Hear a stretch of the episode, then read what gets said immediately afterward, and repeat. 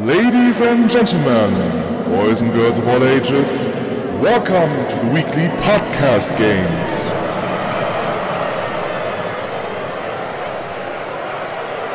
Ja, und da sind auch schon unsere heutigen Kandidaten. Jens, ein Baum von Kerl, Pini, der Meister der Unterbrechung und Christoph, selbsternannter König der Nerds. Diese drei Tribu Teilnehmer werden nun in einem grandiosen Wortgefecht aufeinandertreffen. Wer hat die besseren Argumente? Wer das bessere intellektuelle Know-how? Der Sieger wird mit Lob überschüttet und die Verlierer gedemütigt und ausgebuht, bis unsere Kehlen heiser sind. Nun aber viel Spaß bei den 24. Podcast-Spielen!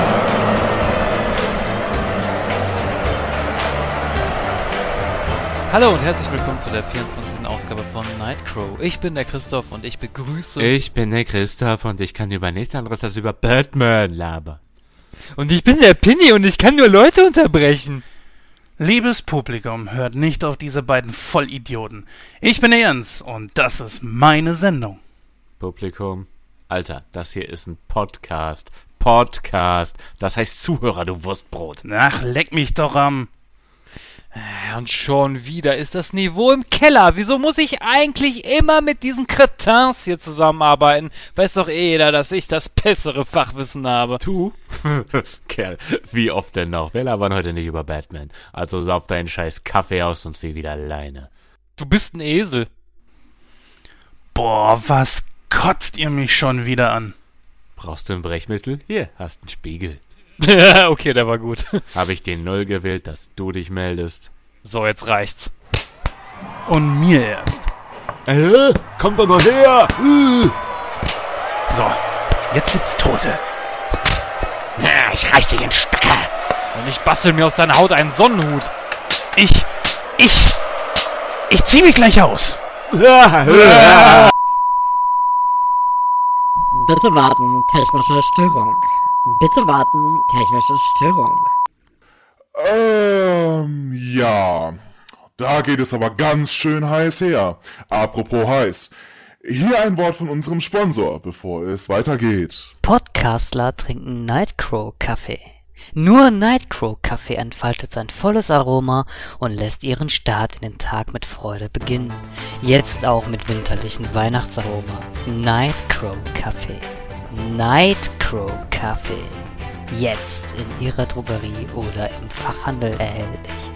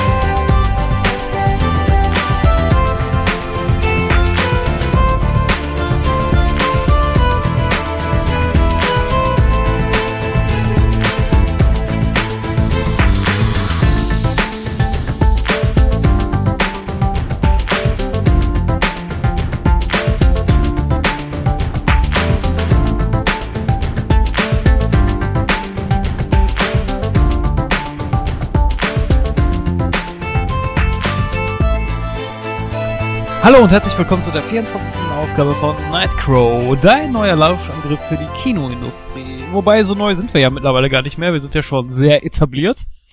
Ähm, an meiner Seite begrüße ich ganz recht herzlich den Jens, den Pinny und wir haben heute auch einen kleinen Gast äh, bei uns und zwar ist das der Shenya. Hallo. Moin, moin. Ja, das ist sehr schön, dass du mal bei uns zu Gast bist, denn viele unserer Zuhörer werden deine Stimme vielleicht kennen, denn du warst äh, auch mal bei einem oder dem anderen äh, Comedy-Intro von uns äh, aktiv, hast da einen kleinen Sprechpart mal übernommen. Ja, und nicht Genau. zu vergessen, er hat seine Meinung über 3D zum Besten gegeben. Richtig, genau. Richtig. Da hatten wir ja auch einen kleinen Einspieler von dir. Ja, das freut uns deshalb ganz besonders, dass du mal bei uns bist und ähm, für die Zuhörer erzähl doch mal ein bisschen was über dich. Also so, was sind so deine Lieblingsfilme, genre technisch oder und macht so, derweil ein Kaffeepraktikant. Ein Nightcrow-Kaffee.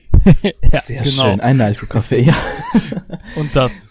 Ja, also wie gerade schon erwähnt wurde, mein Name ist Shenya. Ähm, Im filmischen Bereich hat's mich eigentlich nicht so sehr, muss ich ganz ehrlich sagen, aber ich bin immer offen für neue Sachen, so ist das nicht. Ähm, wenn ich mir Filme anschaue, dann ist es im Bereich Marvel auf jeden Fall. Da die Filme gucke ich mir immer an. Äh, egal ob sie schlecht oder gut sind. Aber ich schaue mir auch sehr gerne Fantasy-Filme an, zum Beispiel. So wie Eragon oder ähm, Harry Potter habe ich auch alle Filme gesehen, ja, fand ich aber auch irgendwann nicht mehr ganz so toll. Ähm, und äh, Spieleverfilmungen sind auch sowas, was ich mir gerne mal angucke. Auch wenn die meisten da ebenfalls schlecht geraten sind. Das ist so, was ich über mich sagen kann mit Filmtechnischem. Ja, das ist schon mal etwas. Marvel-Verfilmungen sehen wir, glaube ich, alle ganz gerne. Auch wenn sie manchmal schlecht sind. ich will jetzt hier keine Beispiele das nennen, liegt aber das aber in erster. Linie an Marvel. Also DC sind Ähm, besser.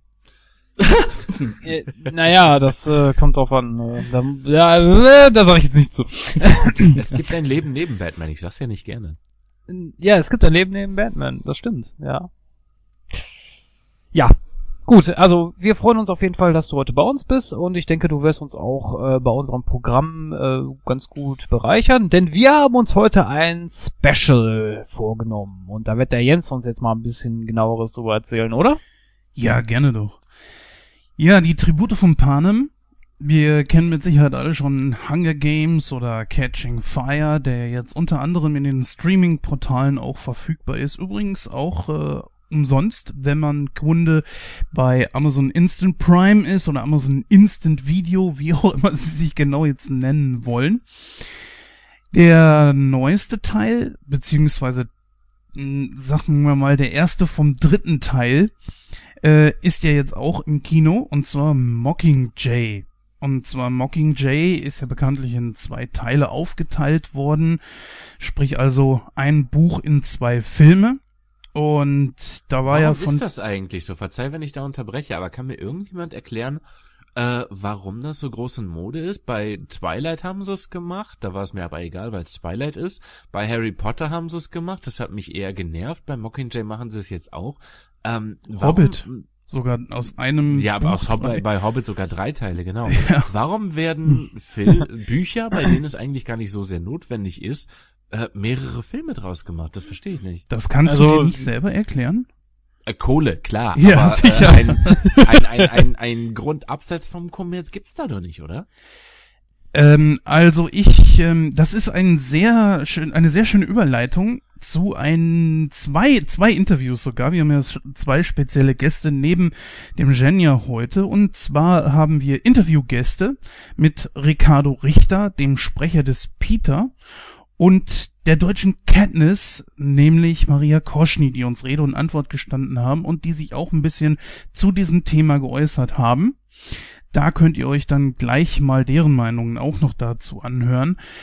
Äh, ich denke einfach mal natürlich A des Geldes wegen und B aus dem einfachen Grund, dass da manchmal vielleicht ein bisschen zu viel an Story gesehen wird bei den Büchern, dass man sich sagt, okay, die können wir auch gut in zwei Filme aufteilen, das ist zu viel für einen Film.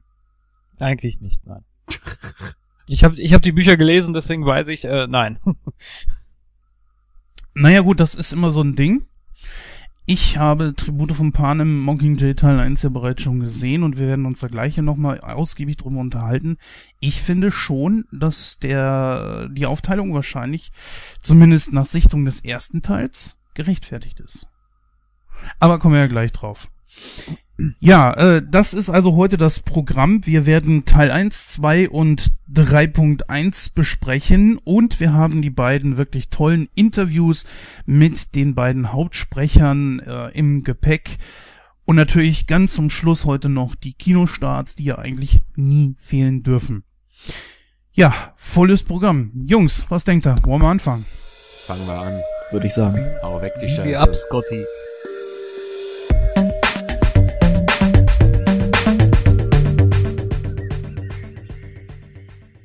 Ja, dann kommen wir jetzt auch zu unserer allerersten Besprechung bei unserem heutigen Tribute vom Panem Special und wie soll es auch anders sein? Wir beginnen natürlich mit dem ersten Teil, der da lautet die Tribute von Panem, die Hunger Games. Oder Battle Royale für Kinder. So Oder ähnlich. Battle Royale für Kinder. Genau. Ja. Kurz noch eben Ich- zur Handlung. Also, es ist die Zukunft, also wo früher einmal Nordamerika war, da liegen heute die zwölf Bezirke der hyperkapitalistischen Nation Panem. Das liest du gerade irgendwo ab, oder? so wie immer eigentlich. Aber damit halt eben diejenigen, die den Film noch nicht gesehen haben, wissen, worum es geht. Äh, und natürlich ist doch scheißegal, ob ich es ablese oder nicht, oder wie oder was. Ne? So alljährlich, äh, alljährlich werden dort äh, je ein Junge und ein Mädchen im Alter von 12 bis 18 Jahren aus den Bezirken auserkoren, um bei diesen sogenannten Hunger Games mitzumachen. Mm, Bei dem mörderischen Überlebenskampf zwischen den mittellosen Jugendlichen, für die als Hauptpreis unermesslicher Wohlstand und vor allem Nahrung für ihre Familien winkt, soll die spröde 16-jährige Katniss teilnehmen. Ja, und einer ihrer Rivalen ist dabei ausgerechnet der heimlich in sie verliebte junge Peter. Das ist jetzt mal die Story aufs äh, Minimalste runtergerissen. Naja, eigentlich soll sie ja nicht mitmachen, ne? Sie hat sich ja freiwillig gemeldet. Richtig, genau, mehr das oder finde ich weniger. ist ein ziemlich wichtiger Punkt, weil eigentlich soll ja ihre Schwester äh, in die Arena gezerrt werden. Richtig. Das ist eigentlich sogar der wichtigste Punkt an der Geschichte, weil sie sich freiwillig gemeldet hat. Genau, warte mal kurz, lass uns mal kurz eben noch kurz eben erzählen, worum es denn überhaupt bei diesem Film geht, was der Hintergrund ist. Das handelt sich dabei nämlich um eine Buchreihe von der Autorin Susanne Collins. Und dieser Film stammt aus dem Jahr 2012 und seit 2012 haben wir jetzt also jedes Jahr einen Film bekommen. Das heißt, nächstes Jahr kommt dann auch schon der, ja, vermeintlich vierte beziehungsweise 3.2 in die Kinos. Äh, der Film hat eine Länge von fast zweieinhalb Stunden und das ist schon Mhm. richtig heftig. Seltsamerweise haben wir eine Altersfreigabe von zwölf. Mm, Finde ich ein bisschen umstrittig, aber können wir gleich gerne noch drüber sprechen. Und wir haben in den Hauptrollen Jennifer Lawrence, die die Katniss spielt, und Josh Hutcherson als Peter. Äh, Liam Hemsworth ist zum Beispiel auch noch mit dabei, Woody Harrison, Woody Harrelson. in Nebenrollen, Elizabeth Banks, äh, Donald Sutherland, der wirklich grandios spielt, und jemand, der mir völlig untergegangen ist, nämlich Lenny Kravitz. Äh, ja, der Modedesigner, oder? Äh, Echt jetzt? keine Ahnung, also Lenny mein Kravitz schon. ist bei mir total untergegangen. Ich war überrascht, als Doch. ich ihn gelesen habe. Doch, doch, er hat den äh, Modedesigner gespielt. I wanna fly away. Oh mein Gott. ja. Jetzt werden wir wissen, auf jeden Fall, dass Pini niemals eine Gesangskarriere anstreben wird. Hallo, bei dem ist alles möglich. oh ja. Ja, ja, ihr habt es gerade eben schon äh, sehr gut angerissen. Ähm, Katniss ist äh, nicht eigentlich ausgewählt worden, sie ist, sondern eher für ihre Schwester in die Bresche gesprungen, um dann äh, sie bei den Hunger Games zu vertreten, weil sie ja glaubt, sie ist diejenige, die vielleicht mehr Chancen hat, dort zu überleben, anstatt ihre Naja. Schwester. Ein Schluss, eine Schlussfolgerung, die aber auch durchaus nachvollziehbar ist. Ich meine, Katniss ist 15, wie alt ist die Schwester da? Acht? Acht oder neun, ja, glaube ich. Also ich denke, die Schlussfolgerung, dass eine 15-Jährige da minimal bessere Chancen hat, äh, ist nachvollziehbar. Sollte man annehmen, ne? Wobei, ähm, man sieht ja auch selber, dass, äh, ich weiß gar nicht mehr, aus welchem District die Kleine jetzt kam, das war ja auch... Aus der ähm, 12, oder? Aus zwölf, ja. Mhm. Nein, nein, nein, ich meine das andere Mädchen da, das war ja auch erst so sieben, acht Jahre alt, was da als Kon Kon Kontrahentin Ach mit, so, äh, ja, ja, ja, war. ja, ja. Also von daher, ich meine, die hat ja auch so ziemlich lange überlebt. Aber kommen wir ja später nochmal drauf, aber das fiel mir jetzt gerade nur so ein in Mhm. dem Kontext. Also ich muss ja sagen, ähm, ich finde diese ganze Geschichte schon ziemlich kontrovers. Erstmal, man ist ja sowieso, generell die Welt ist ja, was ja äh, kleine Kinder betrifft, äh, sowieso übersensibel, natürlich zu Recht, klar. und dann äh, so ein, eine Art Running Man-Szenario zu schaffen, in der dann letzten Endes die Kinder sich gegenseitig umbringen müssen, das ist schon sehr kontrovers. Ich würde dir da prinzipiell recht geben, wenn wir das nicht schon vor wie viel Jahren? 20 Jahren gehabt hätten in Form von Battle Royale, der noch ein Stück härter zur Sache gegangen ist. Sowohl in Romanform als auch in äh, Buchform. Äh, in Battle Filmform. Royale, was war das gleich? Im Grunde genommen das gleiche, nur in Japanisch. Ach so, okay, war ein japanischer Film. Das ist kein Wunder, Mhm. ich, ich den nicht kenne.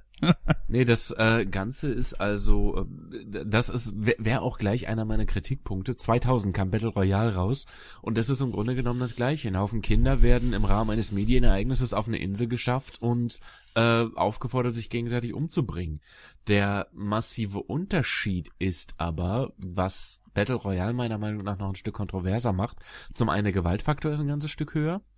Äh, und dann ist es so, dass nur schwer erziehbare oder äh, eben der Gesellschaft nicht zuträgliche Kinder auf die Insel gebracht werden. Im Fall des ersten Filmes sind es, ha- ist es halt eine Gruppe von einer Schulklasse, die die schlechteste in Japan ist.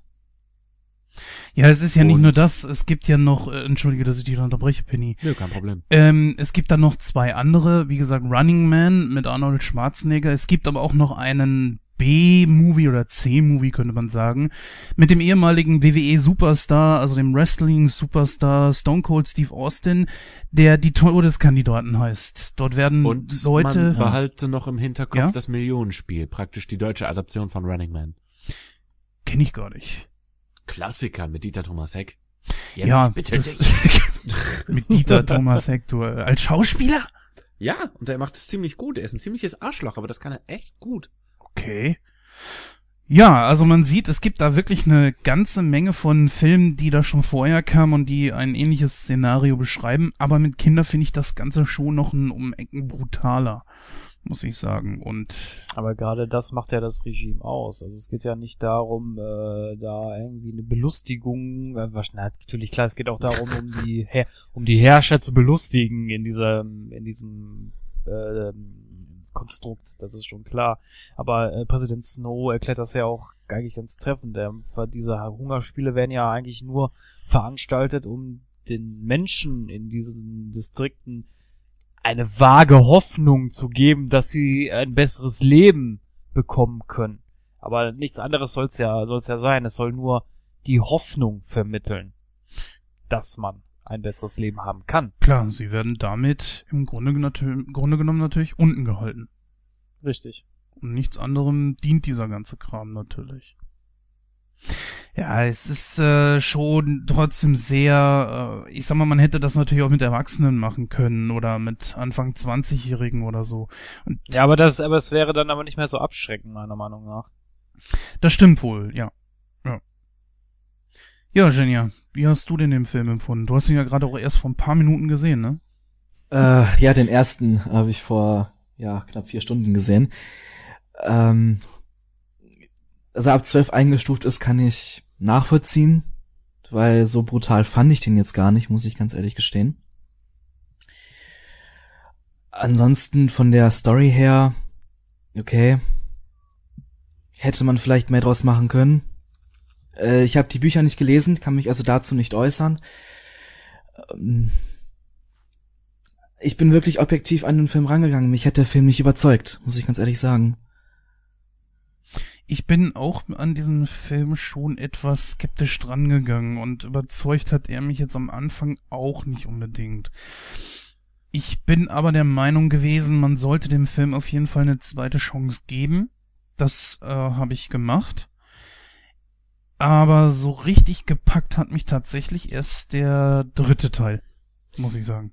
Ich würde leider Gottes an der Stelle noch einen Schritt weiter gehen. Ich würde sogar so weit gehen zu sagen, dass mich der Film nicht nur nicht gepackt hat, dass der zwar inhaltlich passabel ist, aber äh, die Charaktere sind mies. Sorry, aber Katniss ist kein Charakter, mit dem ich mitgefiebert habe. Katniss war mir total egal. Sag ich ganz ehrlich, ihr Schicksal war mir total egal. Mir war egal, ob sie das ganze Ding überlebt. Und äh, ich weiß nicht, die Figuren, die mich interessiert hätten, zum Beispiel eben besagtes kleines Mädchen, wie hieß sie, Laurie? Hm, Ich glaube ja, Laurie. Ja. Ähm, die fand ich interessant, die wurde aber relativ schnell verheizt. Übrigens, diese Folge von Nitro enthält mal wieder Autoteile in Form von Spoilern, also sorry dafür. Ähm, nee, die wird sehr schnell verheizt, indem sie rum, äh, indem sie umgebracht wird, was Katniss dazu veranlasst, mehrere Stunden, würde ich behaupten, in dem Pacing, auf freier Fläche rumzusitzen und zu heulen, während alles um sie herum in dem Dschungel sie umbringen möchte. Ähm, insofern Katniss ist ein dummer Charakter meiner Meinung nach. Ähm, es gibt im Grunde genommen keinen Antagonisten in dem Sinne, außer den großen bösen äh, Staat, das große böse Regime, gegen das man eh nichts tun kann. Ähm, und insofern dieses, dieses, dieses, dieser ganze Struggle, den die Kinder da durchmachen, der ist zwar nett in Szene gesetzt, aber er ist sinnlos, weil er letzten Endes nichts bringt. Oh, und das Finale sind Hunde. Hm, Sehe ich ein bisschen anders. Also ich habe die Bücher gelesen. Ich muss sagen, der Film orientiert sich sehr stark an den Roman. Ähm, was deine Kritikpunkte kann ich durchaus verstehen. Ich persönlich habe mit Katniss auch nicht mitgefiebert, weil der Charakter ist aber auch in dem Buch eher langweilig, meiner Meinung nach. Also das, da hat mich eher das Ganze drumherum ein bisschen mehr interessiert. Also warum das gemacht wird, wieso, dass das halt eher mehr so eine Spielshow ist. Du, den Teil fand ich auch echt gut. Der hat mir, sag ich ganz ehrlich, der hat mir gut gefallen. Dieses, dieses ganze, ähm, zynische Medienbrimborium. Das war schön. Das, das fand ich nett gemacht. Ja, Aber das hat nur eine Viertelstunde gedauert. Ja, das ist das Problem. Das kommt im Buch natürlich ein bisschen besser rüber. Muss ich einfach so sagen. Mhm. Aber ähm, nichtsdestotrotz wird das aber in dem Film auch gut eingefangen, finde ich. Also auch die ganzen äh, Spielemacher, die dann da rumstehen und sich dann überlegen, wie können wir die jetzt, äh, wie können wir da jetzt das Publikum weiter äh, anheizen, indem wir jetzt da Hunde machen oder da irgendwelche welche Blitze einschlagen lassen, Feuer legen oder so ein Kram, damit da auch was passiert, weil Kenntnis Ja, hat sich ja nur in diesem scheiß scheiß Baum versteckt, ne? Das war auch wirklich in Ordnung. Auch dieses ganze Truman Show Prinzip, das da umgesetzt wurde. Das, Genau, das richtig. fand ich in Ordnung. Aber äh, narrativ war das Ding Müll. Entschuldigung, Ähm, aber Ja, Oh. muss ich auch. Also ich finde den ersten Teil, ich finde den ersten Teil auch ehrlich gesagt am schlechtesten aus der Reihe, muss ich ganz ehrlich sagen. Also das, der hat mich nicht so wirklich äh, gepackt. Außer dass ich den Namen von dem Spielleiter ziemlich geil fand. Crane. ja. Ähm, nein, aber wie gesagt, also das war, das war eigentlich so, so der einzige positive Aspekt für mich für den Film. Das war dieses, diese, diese Spielaufmachung. Oh, also ich, ich gehe da nicht ganz so mit euch konform. Ähm, ja, ich habe auch so das Gefühl gehabt, irgendwas fehlt bei Katniss. Im Grunde- Persönlichkeit. Ja, ja, ja, richtig. Ich muss, Charakter. ich muss aber sagen, dass äh, ich schon irgendwo ein bisschen was bei ihr gesehen habe, das kann natürlich auch sein, weil ich wirklich ein sehr großer Jennifer Lawrence Fan bin. Es gibt ja auch Charaktere, die sind von vornherein eigentlich komplett blass und gewinnen eigentlich nur dadurch Präsenz, dass äh, eben der Schauspieler schon eine gewisse Präsenz in den Film mit hineinbringt. Und ich glaube, das äh, bringt dann Jennifer Lawrence in diese Rolle einfach mit hinein. Ich gehe da konform mit Christoph, dass der erste Teil, zumindest was den charakterlichen Aufbau betrifft, sehr wenig mit sich bringt. Und im zweiten hat man da einfach ein bisschen mehr von. Der dritte setzt im Ganzen dann schon richtig die Krone auf und äh, da gewinnt dann eigentlich so ziemlich jeder Charakter mehr an Tiefe. Über den zweiten lasse ich mich gleich aus und das wird laut und gemein, sag ich euch jetzt schon. Also ich, ich muss ganz ehrlich sagen, so ich finde Katniss äh, da einfach farblos, weil das Einzige, was die macht, ist irgendwie so, äh, ich habe mich freiwillig gemeldet und ich bin jetzt die geilste. Ah, Christoph, ähm, mal ganz ehrlich, mal an dich die Frage, hast du jemals dran gezweifelt, dass sie nicht die Pfeile bekommt? Ich verstehe die Äh, Frage gerade nicht, ehrlich. Die Ich Frage auch verstehe ich jetzt nicht. auch nicht. Also sie ist ja so ein, ganz am Anfang hantiert sie ja viel auf der Jagd mit, mit äh, Pfeil und Ach so, ja, ja, ja, stimmt, okay. Jetzt weiß ich, was worauf du hinaus wolltest. Nein, natürlich nicht. Daran habe ich überhaupt nicht gedacht. Deswegen Das hat's mich auch, man- ja? Äh, das nennt man übrigens, da gibt's einen Fachausdruck für, das nennt man Chekhovs Gun. Also die Chekhov? Waffe von Chekhov. Chekhov. Äh, hat nichts mit Star Trek zu tun. ah, scheiße. Ähm, das Ganze ist im Prinzip von dem, ich glaube, Autor Chekhov. Ähm, wenn du etwas frühzeitig etablierst, kannst du davon ausgehen, dass später im Film das genutzt wird. In diesem Fall haben wir am Anfang äh, Katniss Begeisterung für Pfeil und Bogen, was ihr dann später, wenn sie es braucht, dann auch hilfreich wird. Es war aber ein bisschen zu offensichtlich, weil Definitiv. es wäre besser gewesen, wenn, wenn Katniss selbst dieses Mädel, ich, ich weiß jetzt ehrlich gesagt den Namen nicht, wenn, wenn sie aber dieses Mädel selbst äh, irgendwie zumindest K.O. geschlagen hätte, um ihr die Waffe Und von zu- ihr die Pfeil, ja, so ein bisschen Tomb Raider mäßig, dass sie selbst an den Aufgaben wächst und dadurch vor allem auch an Charakter gewinnt, weil ähm, dass sie halt ihre Erfolge, dass ihr die Erfolge nicht buchstäblich zufliegen, ich sag nur Heilsalbe, äh, sondern dass sie wirklich was dafür tut. Ja, das. ja, es hatte das Ganze natürlich auch ein bisschen was vom Videospiel, ne? Irgendwo an irgendwelchen Ecken sind irgendwelche, äh, ich sag mal, speziellen Sachen versteckt oder werden halt eben zugespielt. Und Ja, das Problem, wenn ich die, Entschuldigung, wenn ich dich dann unterbreche, ja, das Problem war ja auch der, dass die Spielemacher sie viel zu sehr aufgebauscht haben. Die wollten ja förmlich, dass die gewinnt. Ja, aber warum eigentlich? Das habe ich auch im zweiten später nicht verstanden. Warum wird so ein Hype um diese Kackbratze gemacht? Ich Außer denke genau, mal, also- weil sie sich ja freiwillig gemeldet hat, nur damit ihre Schwester da nicht. Uh, Ja, das spielte mit, mit rein, aber ich glaube, es ging auch um das Distrikt an sich, weil das, glaube ich, eines der Distrikte war, die selten ein Spiel gewonnen haben, meine ich. Äh, da muss ich jetzt aber wirklich mal in die Bresche springen für den ganzen Film. Es geht ja darum, dass sie Sponsoren bekommt. Und sie sollte ja am Anfang, ähm, gab es da so einen Termin, wo sie sich dann ziemlich rausputzen sollte und äh, damit sie Sponsoren einfach bekommt. Denn die Sponsoren sorgen ja dafür, dass während dieser Hunger Games diese äh, äh, Waffen oder oder Schmerzmittel oder was auch immer denen dann zugeschanzt wird. Also das finde ich schon, finde ich schon in Ordnung. Sie hat ja wirklich versucht, sich dann auch beim Publikum beliebt zu machen. Ja, aber ja, naja, das ist nicht ganz richtig, Jens, weil die ähm, das Regime an sich hat ja immer noch ein Mitspracherecht und die, wenn die jetzt gesagt hätten, äh, wo sie jetzt zum Beispiel den Pfeil auf die Spielemacher geschossen hat, bei diese, wo sie sich vorstellen sollte, da sagt sogar Präsident Snow, äh, weil wieso habt ihr zu dem zu dem Crane sagt er ja sogar, warum habt ihr sie so hoch bewertet, wenn sie so wenn sie sich sowas erlaubt? Äh, er persönlich war ja da nicht so von angetan. Hm. Und er sagt ja dann, ja, das ist ja wegen den Sponsoren und äh, ja, äh, ja, das wird aber schon alles seinen ver- vernünftigen Verlauf nehmen im Spiel. Ähm, ja, also wie gesagt, das Regime kann ja schon da eingreifen. Es ist ja jetzt nicht so, dass die Sponsoren äh, das dann alles kontrollieren. Nein, natürlich nicht, aber sie haben auf jeden Fall die Möglichkeit, äh, ihren Lieblingen, sage ich mal, irgendwas zuschanzen zu lassen, wie halt eben zum Beispiel die Salbe oder so. Und Katniss versucht ja wirklich auch deren Aufmerksamkeit zu gewinnen, indem sie dann zum Beispiel äh, diesen Pfeil auf sie abschießt und beeindruckt sie damit halt.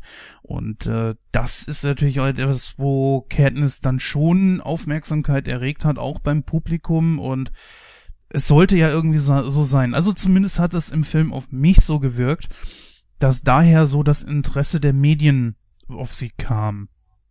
Kann natürlich sein, dass ich das vielleicht falsch interpretiert habe oder ihr das anders seht, ähm, aber auf mich wirkte das so. hm.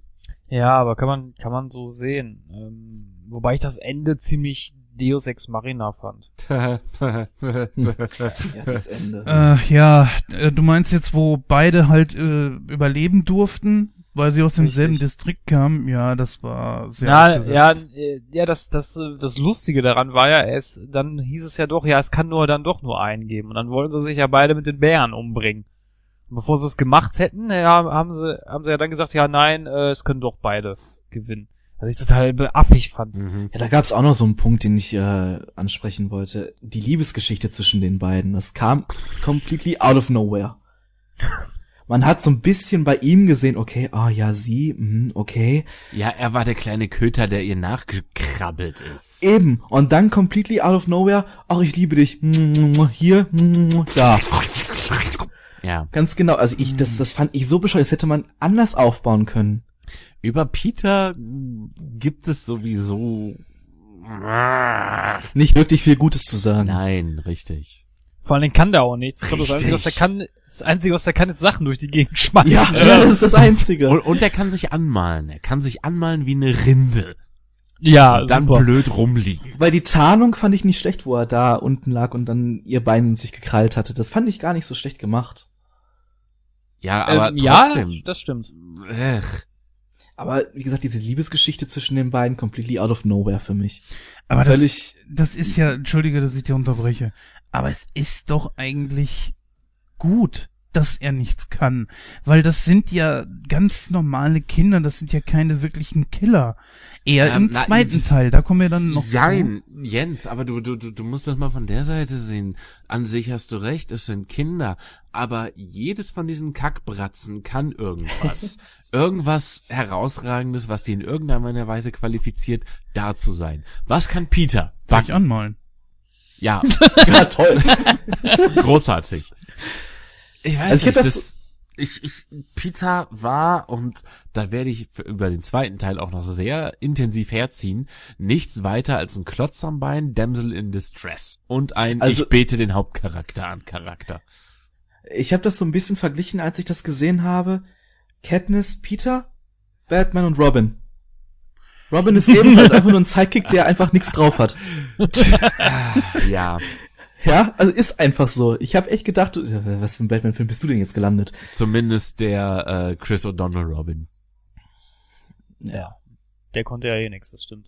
Aber lass uns mal zu dem Film zurückkommen. Ähm, ja, also wie, wie du- kann ich euch nur zustimmen. Also wie gesagt, Peter ist da einfach nur so ein, so ein, so ein dummer kleiner Köter, der äh, seine Angebeteten da hinterher rennt und äh, sonst kann der auch nichts. Er Ähm, wächst aber über die Filme hinweg. Das muss man Also sagen. Ja, im das zweiten nicht.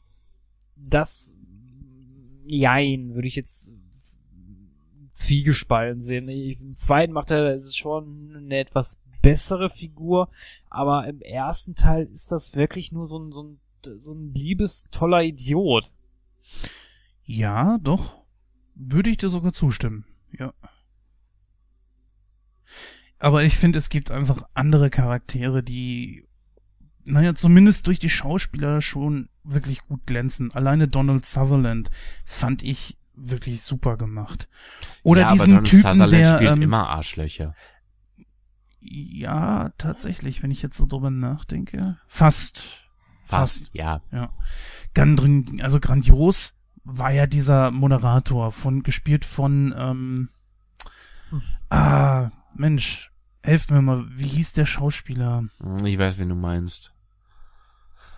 Äh, Den hatten wir ja auch in Terminal zum Beispiel. Äh, Stanley, äh, Stan Tucci. Stanley, ne? Tucci. Tucci, genau. Stanley Als Tucci. Caesar Flickerman. Und der war ja grandios. der war super. Der hat ja sowas von geil polarisiert. Hammer. Ich, Ich fand auch, ich fand auch äh, Elizabeth Banks als ähm, A- Aphie ganz gut. Fand ich auch gut gecastet. ich finde generell der Cast ist eigentlich nicht schlecht. Woody Harrison, der hat, ist ja so, so ein geiler Charakterdarsteller geworden. Diesen äh, versoffenen ehemaligen Gewinner dieser Hunger Games, das kam so toll rüber von ihm. Äh, in einem Film, wo es, glaube ich, gar nicht so stark auf die schauspielerischen Fähigkeiten drauf ankam. Zumindest weil die äh, Story jetzt auch nicht sonderlich viel dafür hergegeben hat. Ich gebe da den Schauspielern am wenigsten Schuld, muss ich sagen, dass manche Charaktere einfach so blass geblieben sind. Zugegeben, ja, die haben Mhm. ihr Bestes gegeben, die haben rausgeholt, was möglich war. Und das war halt nicht viel. Ja. Äh, ich denke aber auch bei der Masse an Charakteren ne, bleib, blieb da einfach nicht viel Zeit. Weil wie lang ging jetzt ja der Film? Knapp zwei, ja, zweieinhalb Zweieinhalb Stunden. Stunden. Ja. Und da, wie viele Tribute haben wir alleine? 24, ne? Genau, Ähm, ja. zwei aus jedem Ja. Distrikt. Ja, Genau. richtig. Und dann hast du noch die Nebencharaktere wie den Präsidenten etc., PP, ehemalige und so weiter. Es ist doch, äh, da, da ist überhaupt keine Zeit für gewesen, diese Tribute eigentlich irgendwie großartig zu etablieren. Ist das dann der Grund gewesen, warum direkt zwölf Tribute direkt am Anfang gekillt wurden? Das wollte ich nämlich auch gerade noch ansprechen. Direkt zu Anfang zwölf Tribute weg. Tschüss, auf Wiedersehen. Ja, das das aber ging mir irgendwie ein auf- bisschen viel zu schnell. Aber die Ja. Tribute waren ja sowieso nicht so konzipiert, dass man sich groß für sie interessiert hat, außer eben Ja, unserer Fucker. Ja, aber trotzdem, man hätte es ein bisschen länger leben lassen können. Definitiv. Ja, das, die Sache ist ja auch die, dass die ein bisschen dumm waren. Ich meine, der, dieser, dieser ehemalige Typ, äh, ich komme gerade auf den Namen nicht, der hat ja zur Kenntnis gesagt, ähm, renn nicht los, hol dir nicht deine Waffen, sondern renn in den Wald. Was ja auch sehr clever war, weil die anderen sind ja alle direkt drauf Ja. losgestürmt und dann klar. Äh, derjenige, der als erstes eine Waffe hat, der, der macht natürlich alle anderen platt erstmal. Ge- klar. Ist aber auch sehr logisch, finde ich. Ich meine, du naja, der hast Versuch, ja. die, ja, du hast die Chance, dir so schnell wie möglich eine Waffe zu krallen. Und wenn du dann schon mal Mitbewerber, also Gegner loswerden kannst, ja, dann weg damit. Ja, was aber blöd ist, weil du auf die Weise notwendigerweise auf offenem Feld stehst und alle anderen auf dich zugerannt kommen. Und wenn, Eben. dann brauchst du einmal nur mit der Waffe nicht richtig umgehen können, keine Ahnung. Ähm, wenn es eine Schusswaffe ist, das Ding hat eine Sicherung, ich wüsste spontan nicht, wie man die Sicherung da rausnimmt. Äh, du legst auf die an, schießt und es passiert nichts und im nächsten Moment kommen da 23 Leute auf dich eingestürmt.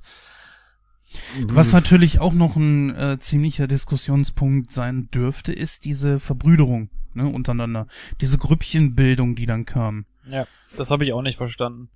Weil das ist totaler Schwachsinn. Warum soll ich mich mit Leuten verbünden? Das macht keinen Sinn, weil es kann nur einer gewinnen. Richtig. Ähm, nee, da, das, äh, ironischerweise, das hat für mich dann noch am meisten Sinn gemacht. Erstens liegt es in der Natur des Menschen, sich mit anderen zu verbünden, weil äh, allein kämpft es sich nicht gut, so rein moralisch betrachtet.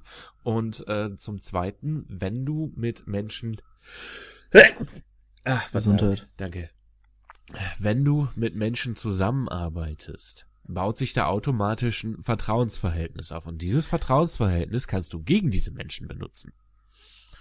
Ja, stimmt. Ganz Boah. banal. Ja. Ja, gut. äh, Ja, kann ich nachvollziehen, den, den Punkt, aber andererseits ist es aber blödsinnig, weil du musst dir ja dann noch selber überlegen, okay, wie werde ich jetzt die anderen Leute los? Und die anderen werden natürlich wahrscheinlich dasselbe tun. Also so gesehen bist du da in einer ziemlichen Zwickmühle. Ja, aber bis dato kannst du erstmal die, mit denen du nicht verbrüdert bist, aus dem Weg schaffen. Gut, das mag wohl so sein, da gebe ich dir recht. Auch, auch ein Diskussionspunkt, denke ich mal, ist, dass, wo sie von diesen Wespen gestochen wurde, Katniss, lag sie zwei Tage lang da und die Kleine hat auf sie aufgepasst. Niemand kam, niemand ist gekommen und Ja. hat gesagt, ja komm, die bringe ich jetzt um oder was? Oh, guck mal, leichte Beute. Nein, das ist mir zu leicht, die bringe ich nicht um. ja, genau. Also Du ganz musst ehrlich, doch ein bisschen das ist, wachsen. Das ist auch mal wieder so ein Punkt, wo ich sage, ah, Dumbass. Ja, und dann halt das große Finale. Alle waren tot, bis auf äh, Katniss und äh, und und und und Loser. Nein, Peter. Peter, heißt er. äh, und was kommt dann als Ausbeute? Hunde. Mutierte Hunde, die uns durch den Wald jagen. So. Hunde. Gut. Warum nicht? Ne? Es müssen Und- nicht immer Katzen sein.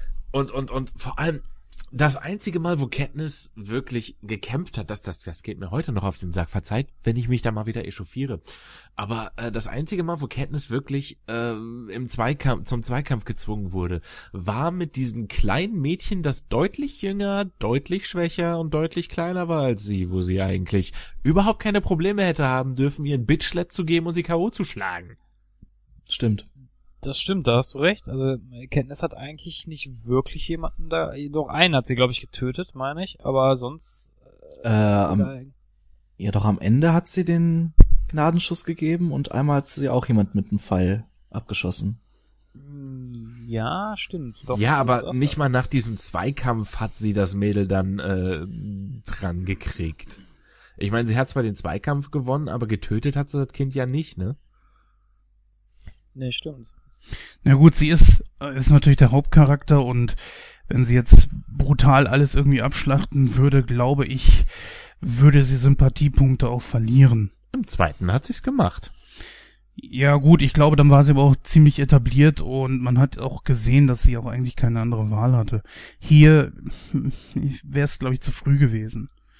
Wenn man schon äh, eine Geschichte darauf anlegt, sie in mehreren Teilen zu erzählen, kann man sich das auch gut leisten, glaube ich. Aber da muss ich sagen, und da verweise ich leider Gottes wieder auf Battle Royale, da hätte man das äh, mit einer Entwicklung machen können. Bei Battle Royale war das ziemlich geschickt gemacht. Da haben sich die Hauptcharaktere am Anfang auch geweigert äh, zu töten und waren aber im Laufe der Geschichte immer mehr dazu gezwungen und waren da dann halt auch wirklich in einem moralischen Konflikt mit sich selber, was dann auch richtig ausgearbeitet war wenn ich mich schon an einer Story derartig orientiere, wie das hier der Fall war, und ich kann mir nicht vorstellen, dass Battle Royale nicht zumindest in den gedanklichen Prozess des Buches mit eingeflossen ist, würde ich dann aber auch das thematisieren und nicht einfach sagen, die anderen sind böse, weil sie töten, ich will nicht töten. Und dann töte ich aus Versehen, bevor ich ein paar Giftbeeren fresse. Weißt du?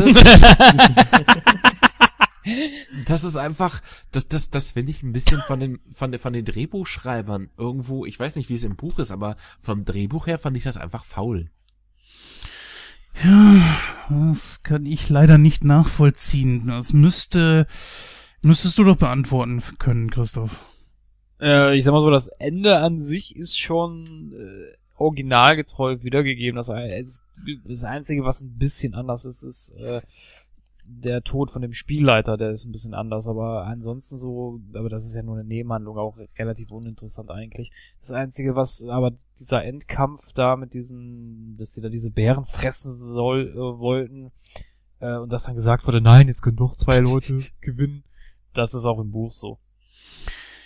Ja, was meint er? Habt ihr noch irgendwas zu sagen oder wollen wir jetzt erstmal schon mal zur Bewertung kommen? Wir haben ja noch den zweiten und den dritten. Was meint er?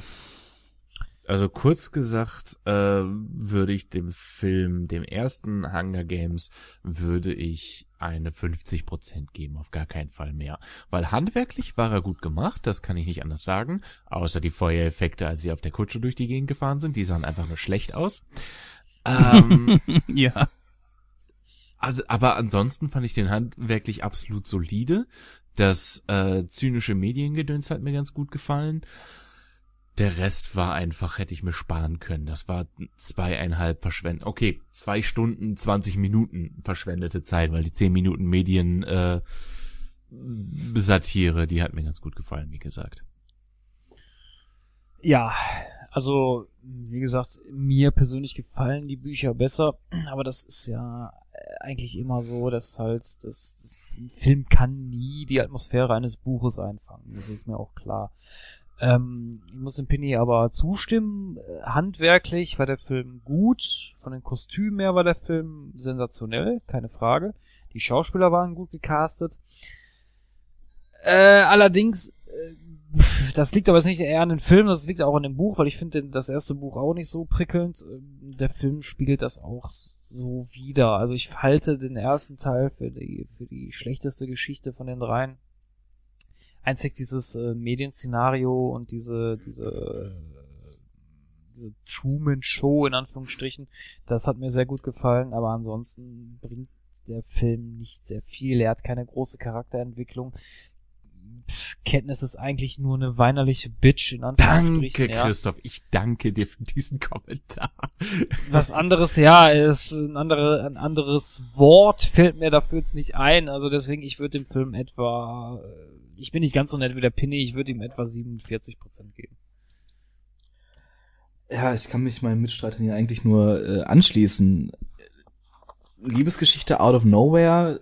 Ähm, das, das Medienspektakel war jetzt nicht schlecht, das muss, muss ich auch sagen. Was mich auch äh, etwas angekotzt hat, muss ich sagen, ist, ist die Kameraführung gewesen. Die Ach, du war. Meinst, ich schüttel so lange, bis allen schwindelig ist und uns die ja. äh, Logiklöcher nicht mehr auffallen? Ja, ganz genau. Und das war, ich sag mal, gut anderthalb Stunden so. Über die Hälfte des Films war da nur rumgeschüttelt, wo ich mir dann dachte, ja, halt doch die Kamera still, bitte. ähm, die Schauspieler waren nicht ganz so schlecht gecastet. Äh, mir gefiel der Mentor sehr gut. Dieses versoffene Stück. Ja. Ähm, wie, wie schon gesagt wurde, Katniss ist eine weinerliche Bitch, mehr ist das nicht. Und äh, für mich ist der Film ganz klar mit höchstens 42 Prozent zu bewerten. Tut mir leid. Na gut, ich gehe da jetzt nicht ganz so hart ins Gericht. Ich gebe 60 Prozent. Fanboy, Fanboy. Tja, das bin ich dann aber gerne. Aber ich muss sagen, ähm, was Jenja angesprochen hat, gehe ich ganz mit konform. Es gibt ja immer so einen schönen Spruch, aber das ist ja sonst auch so. Dieser Spruch geht mir am Arsch vorbei, das sage ich ganz klar. Ich werde, nur weil es in anderen Filmen so ist und das auch schon seit Jahren irgendwie so etabliert wurde mit dieser Wackelkamera, ich werde es niemals akzeptieren. Auch aus gesundheitlichen Gründen nicht. Mir wird davon schlecht, ich kann mir das nicht angucken. Ja. Und ich finde, äh, für so viele Millionen Dollar kann man den Burschen nur gerne mal ein Stativ irgendwo kaufen. Das gibt schon für 30 Euro. ja, ich habe echt gedacht, dass, dass der da mit einer Kamera auf der Schulter rumrennt und jetzt gib ihm. Und ja. genau das ne, wird dann, wird dann genommen. Genia, so ist es. So genau so wurd's gemacht. Ohne Witz. Ich, Ach, ja, so genau so wurd's gemacht. Die halten das Ding mit der Kamera und laufen hinterher. So richtig Blair Witch mäßig. Hey, wartet doch auf mich, ich kann nicht so. so, aber um mal meine äh, mein Fazit zum Abschluss zu bringen, habe ich da eigentlich nur noch eins zu sagen und das äh, betrifft Katniss selbst. Ich finde, wie ich schon angesprochen habe, waren es einfach zu viele Charaktere, als dass man ihr jetzt ankreiden könnte. Ganz besonders Jennifer Lawrence, nicht, die äh, viel rausgeholt hat aus diesem Charakter. Mm, dass da nicht so die charakterliche Entwicklung bei stattgefunden hat. Das ist wirklich mehr zu finden in Teil 2 und in Teil 3.1. Und äh, den genau wollen wir uns natürlich jetzt auch widmen. Sorry. wir, man hört, wir berichten heute vom Krankenlager. Tut mir leid. Nein, der Pinny hat einen Elch bei sich, das weiß man. Ja, ja. ja. So, wir machen jetzt weiter mit einem wirklich grandiosen Interview mit Ricardo Richter, der deutschen Stimme von Josh Hutcherson und äh, hören unter anderem seine Meinung mal dazu, zu die Tribute von Panem. Viel Spaß. Ja, hallo, liebe Hörer. Wir haben Ricardo Richter im Gespräch heute bei Nightcrow. Herr Richter, schön, dass Sie sich Zeit genommen haben für uns. Ja, wunderbar, dass es geklappt hat. Sehr gerne. Ja, seien Sie doch so nett, erzählen Sie uns doch ein bisschen was von äh, sich und wie Sie zur Schauspielerei und auch zum Synchron gekommen sind. Ja, wie gesagt, mein Name ist Ricardo Richter, ähm, wie schon erwähnt, ähm, wohnhaft in Berlin, auch hier geboren tatsächlich. Ähm, ja, und ich bin seit meinem elften Lebensjahr, also jetzt auch schon, ja, 15 Jahre tatsächlich, ähm, Synchronsprecher, hauptsächlich. Nebenbei mache ich auch ein bisschen Schauspielerei vor der Kamera, aber ja, wahrscheinlich ähm, kann man sagen, hauptberuflich Synchronsprecher und nebenbei ein bisschen Schauspieler. Schauspieler. Ja, genau. Ähm, das erstmal soweit zu mir. Ist aber auch, glaube ich, ein Familienberuf bei Ihnen, ne? Ihr Bruder ist ja, glaube ich, auch im Synchrongeschäft tätig, nicht wahr? Genau, richtig. Wir hatten so ziemlich zum gleichen Zeitpunkt angefangen. Ähm, eine Klassenkameradin von meinem Bruder hatte das damals gemacht. Ähm, auch eine Synchronsprecherin, die macht das auch noch bis heute, ähm, Jill Schulz. Und ähm, ja, die hat uns irgendwann mal mitgenommen, ähm, hat ge gedacht, dass das vielleicht was für uns wäre. Und seitdem sind wir dabei geblieben, tatsächlich. Ja, unglaublich. Seit geraumer Zeit läuft ja nun auch schon der dritte Teil von Tribute von Panem im Kino und du bist ja erneut dabei. Was bedeuten so diese Filme für dich? Beziehungsweise hast du, äh, haben sie die Gelegenheit gehabt, äh, diese Bücher zu lesen? Ähm, ja, ähm, ich wusste tatsächlich gar nicht, wie, was das für ein Riesenprojekt ist bei dem ersten Film. Also ich wurde da ganz normal gecastet und habe dann irgendwie die Rolle bekommen. Äh, mir war das gar nicht so bewusst, dass das ähm, so ein Riesending ist. Äh, ich kannte die Bücher vorher tatsächlich, glaube ich, auch nicht. Äh, ich habe dann aber, als ich wusste, dass, was das ist, ähm, auch die Bücher gelesen, beziehungsweise stimmt nicht ganz, ich habe die ersten zwei Bücher gelesen. Den dritten habe ich noch nicht gelesen. Ähm, äh, ja, ist natürlich wunderbar, dass das geklappt hat. Äh, freue mich sehr, dass ich die Rolle sprechen darf. Und äh, ja, ist natürlich ein tolles Projekt. Also äh, jetzt in dem allerneuesten Teil ist ja meine Rolle tatsächlich relativ klein, ähm, aber in dem letzten Film, im vierten, ähm, wird sie dann wieder etwas größer. Es war ja das äh, Josh Hutcherson, äh, Hutcherson, so spricht man es, glaube ich, aus. Ja.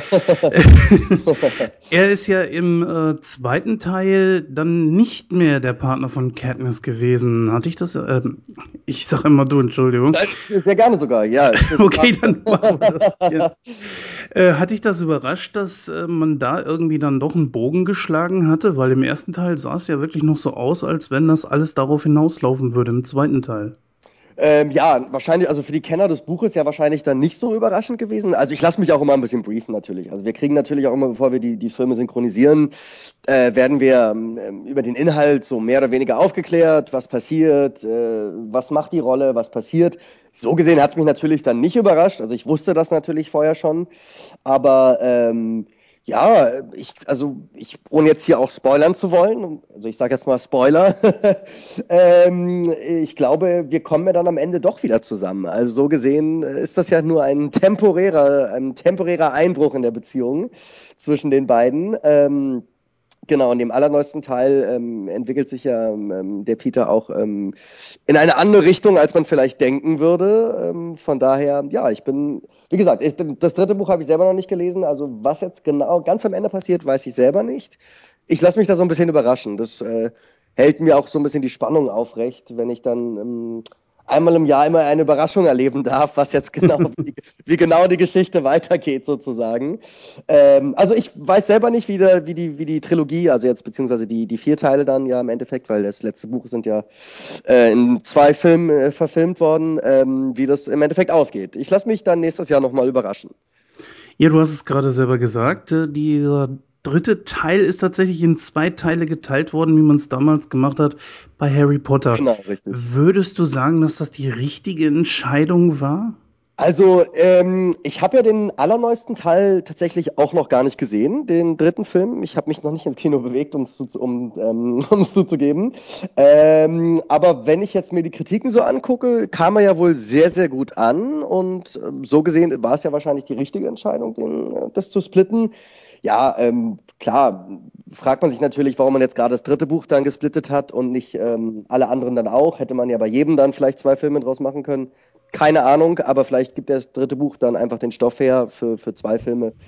Ähm, man ist natürlich realistisch, da stehen natürlich auch finanzielle Interessen dahinter, äh, ist ja klar. Äh, da wird natürlich dann versucht, das Größtmögliche rauszuholen. Ähm, aber gut, äh, scheinbar scheint es ja zu funktionieren und solange die Zuschauerzahlen stimmen, ähm, äh, die Zuschauer entscheiden. Sagen wir doch einfach so, die Zuschauer entscheiden, ähm, entscheiden über den Erfolg oder Misserfolg. Ja, du hast es gerade selber gesagt, du hast den Film noch nicht gesehen. Es ist ja gar nicht so unüblich, dass ihr, wenn ihr synchronisiert, dass ihr dann äh, die Filme gar nicht richtig sehen könnt, ne? Aus glaube ich, äh, lizenzrechtlichen Gründen. Genau, also äh, ab und zu ist es tatsächlich mal so, dass wir eine Vorführung bekommen, ähm, bei solch, gerade natürlich auch bei solchen großen Projekten, also jetzt bei einem, sage ich mal, 0815 Kinofilm eher nicht, aber äh, bei solchen großen Projekten wird es einem ab und zu schon mal angeboten, ähm, dass die sagen, ja, setzt euch hin, wir zeigen euch eine Kopie. Allerdings muss ich sagen, ich mache das eher total ungern, weil ähm, das sind, wir kriegen natürlich zum Sprechen aus lizenzrechtlichen Gründen und weil natürlich die Angst vor Raubkopi Raubkopiererei besteht, kriegen wir natürlich keine guten ähm, Qualitäten. Also oft sind die Filme in Schwarz-Weiß oder ähm, äh, es gibt, man sieht nur ganz kleine Ausschnitte. Ähm, also wirklich, tatsächlich öffnet sich das Bild dann nur, wenn sich der Mund bewegt und so. Ähm, das macht dann halt auch nicht wirklich Spaß, sich den vorher dann anzugucken. Also und ähm, ja, und da fehlen natürlich Effekte oft noch und Spezialeffekte. Es, es ist oft noch nicht fertig geschnitten der Film. Ähm, aber wie gesagt, ab und zu dürfen wir den Film auch vorher sehen, aber meistens äh, werden wir nur gebrieft ähm, äh, von, dem, von dem Regisseur meistens dann, der das aufnimmt. Äh, was passiert, was macht deine Rolle, was ist die Situation und genau, richtig.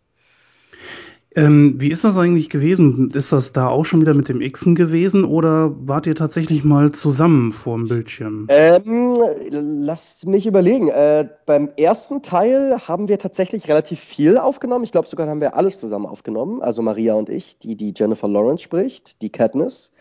Ähm, Im zweiten Teil war es, glaube ich, auch so. Und jetzt im dritten ist ja meine Rolle sehr, sehr begrenzt. Also ich tauche nur einmal, glaube ich, oder in zwei, drei Szenen auf, ganz kurz nur. Äh, da hatte, hätte es sich nicht gelohnt, das jetzt zusammen aufzunehmen. Aber in allen anderen Teilen haben wir es bis jetzt tatsächlich zusammen aufgenommen. Was aber eine Seltenheit ist im Synchron, inzwischen. Das war früher ein bisschen anders. Früher hat man sehr oft Sachen zusammen aufgenommen. Ähm, heute macht man das aus welchen Gründen auch immer eher ungerne. Also man, das heißt, geixt werden heißt ja, dass man alleine vor dem Mikrofon steht und nicht mit seiner Spielpartnerin oder mit seinem Spielpartner.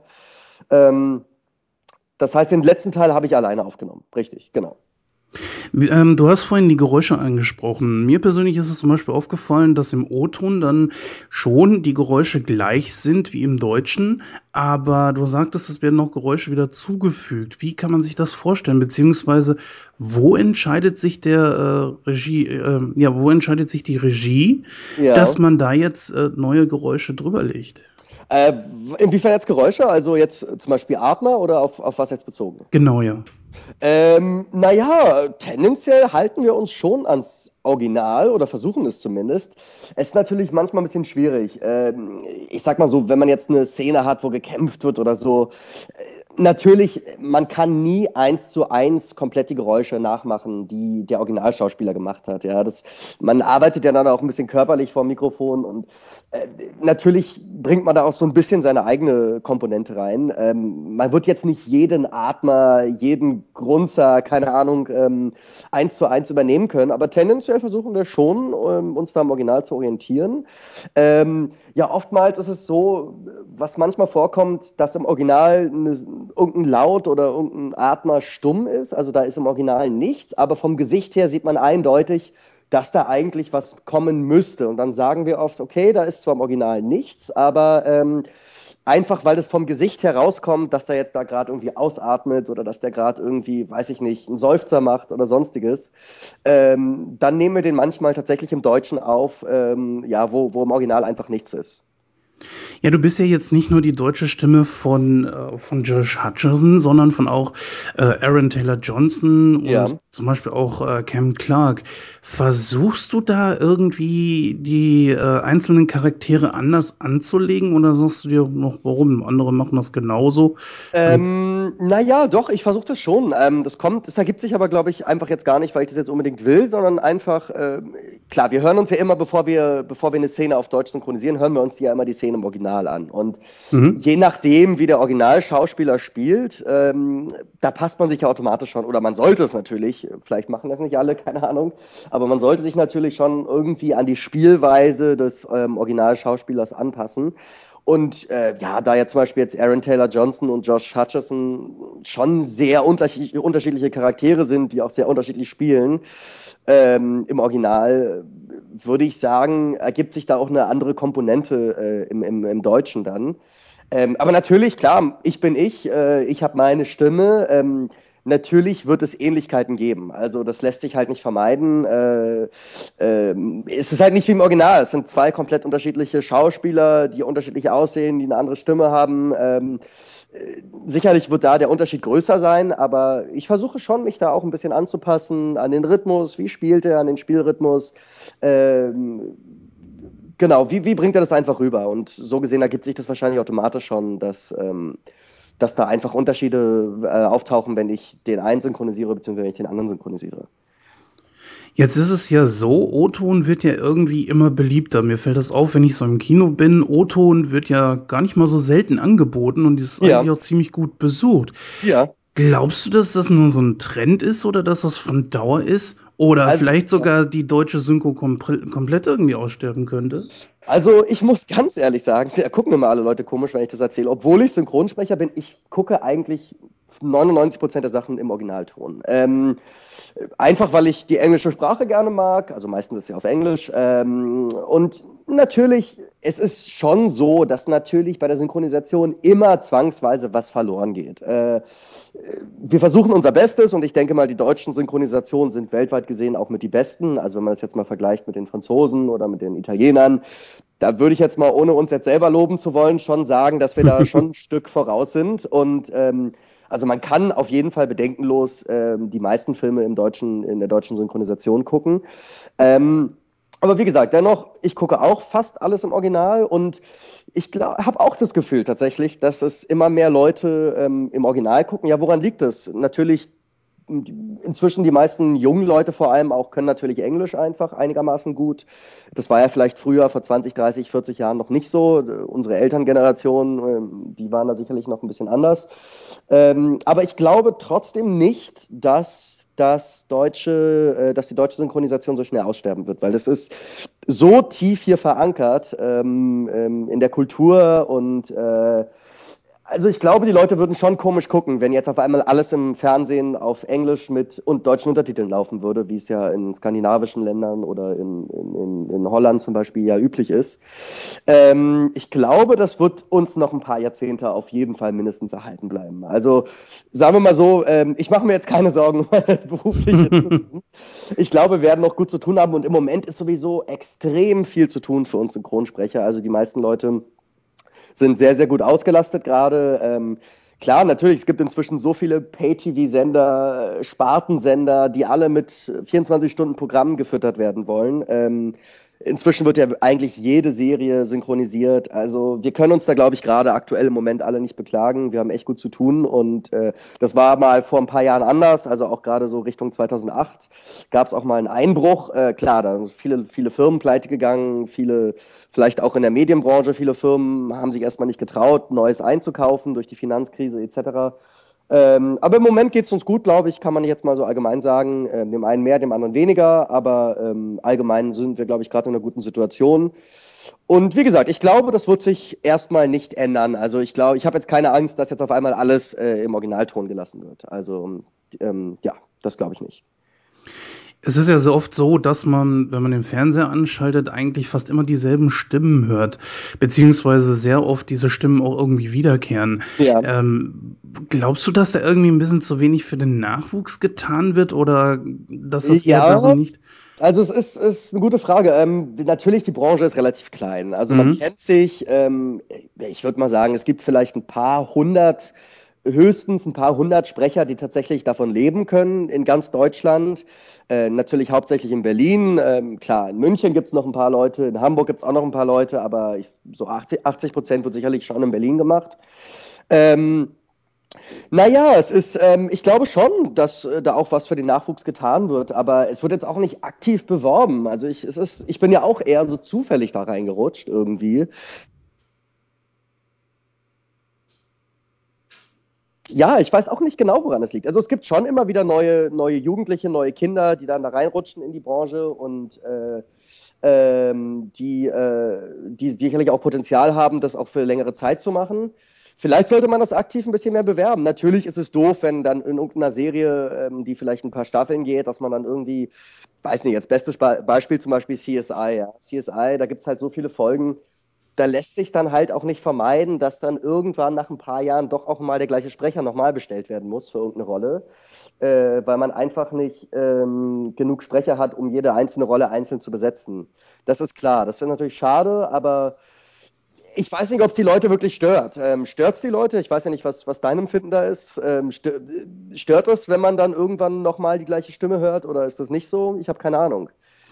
Also in Bezug auf dessen, dass man jetzt mehr so den O-Ton bevorzugt, jetzt nicht äh, mehr als wie den Deutschen, das ist klar, aber ja. trotzdem würde ich schon sagen, dass man ein bisschen der deutschen Stimme über ist. Wenn man jetzt so mhm. Stimmen hat wie Thomas Danneberg, der natürlich super ist, aber der auf so vielen und natürlich klar. auch sehr, sehr großen Sprechern, äh, Schauspielern klar, drauf ist, klar, dann hat man natürlich äh, eine ganz, ganz große Wiederkehr dabei und äh, ja, ja also, äh, ich, ich, also ich würde das auch durchaus begrüßen, obwohl es natürlich dann Konkurrenz in Anführungsstrichen für mich wäre, aber ich würde es natürlich, ich würde es auch durchaus begrüßen, wenn wir, wenn wir vielleicht ein bisschen mehr Vielfalt, äh, Vielfalt hätten.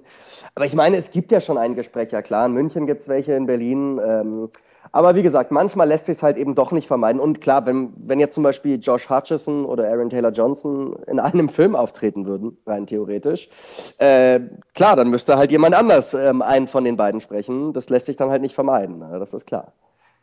Stört dich eigentlich so diese Anonymität, die äh, der Beruf des Synchronsprechers so mit sich bringt, wenn man es mal darauf beschränkt?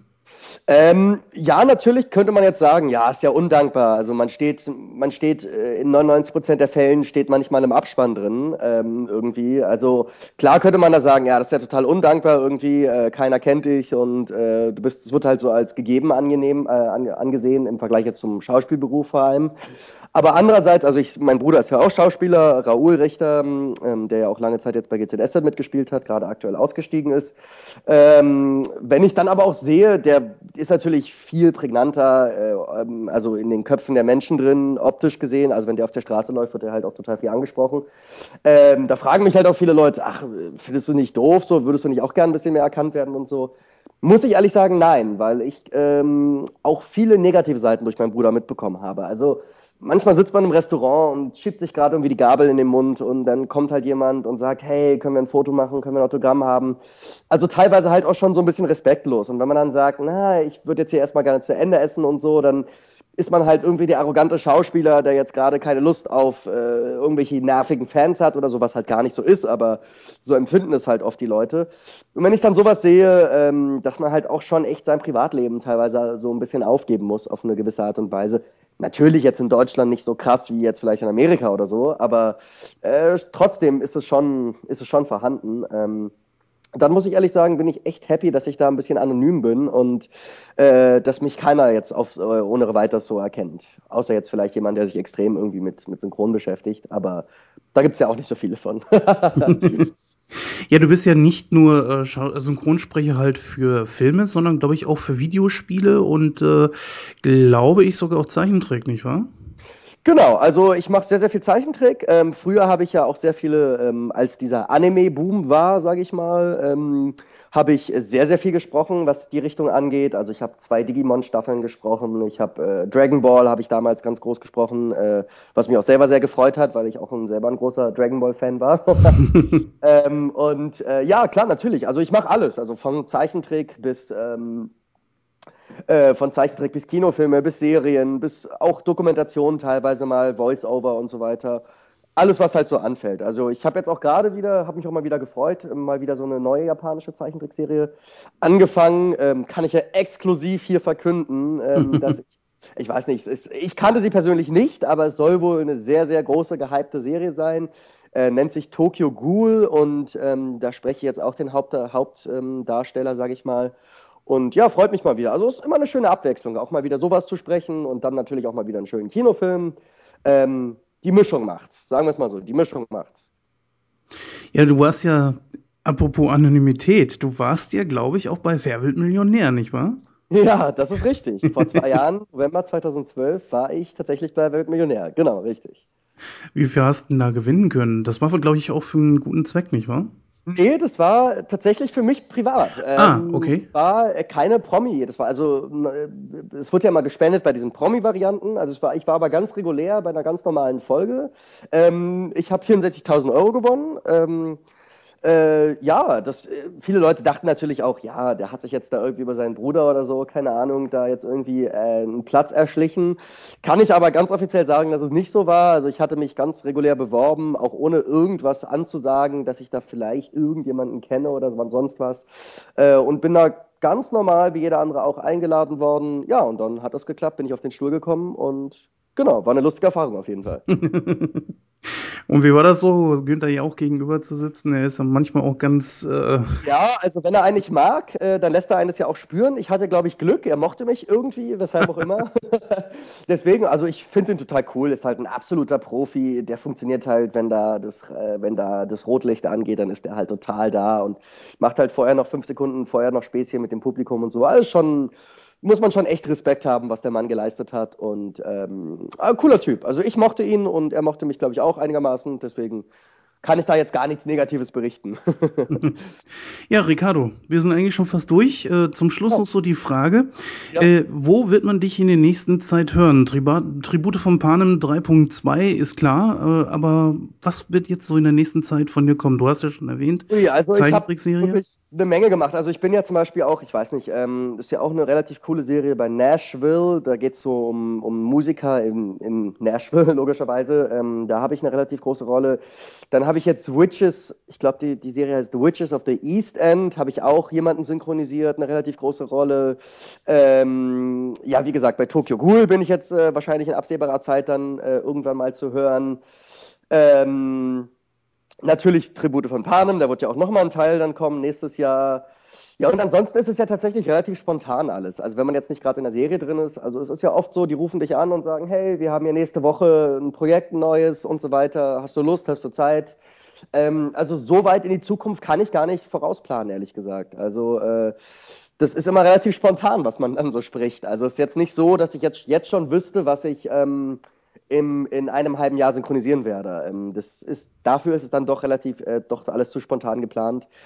Ähm, deswegen kann ich da jetzt gar nicht so viel erzählen, ehrlich gesagt.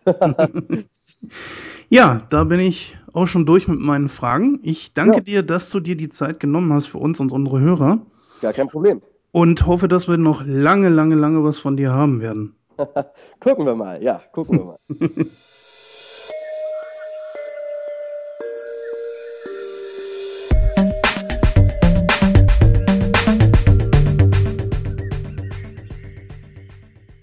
Ja, an dieser Stelle nochmal herzlichen Dank an Ricardo Richter, dass er sich die Zeit für uns genommen hat. Wir machen jetzt weiter mit die Tribat, äh, Tribate, klar. Warte von Puder. die Tribate von Punem, genau. Wir machen jetzt weiter mit.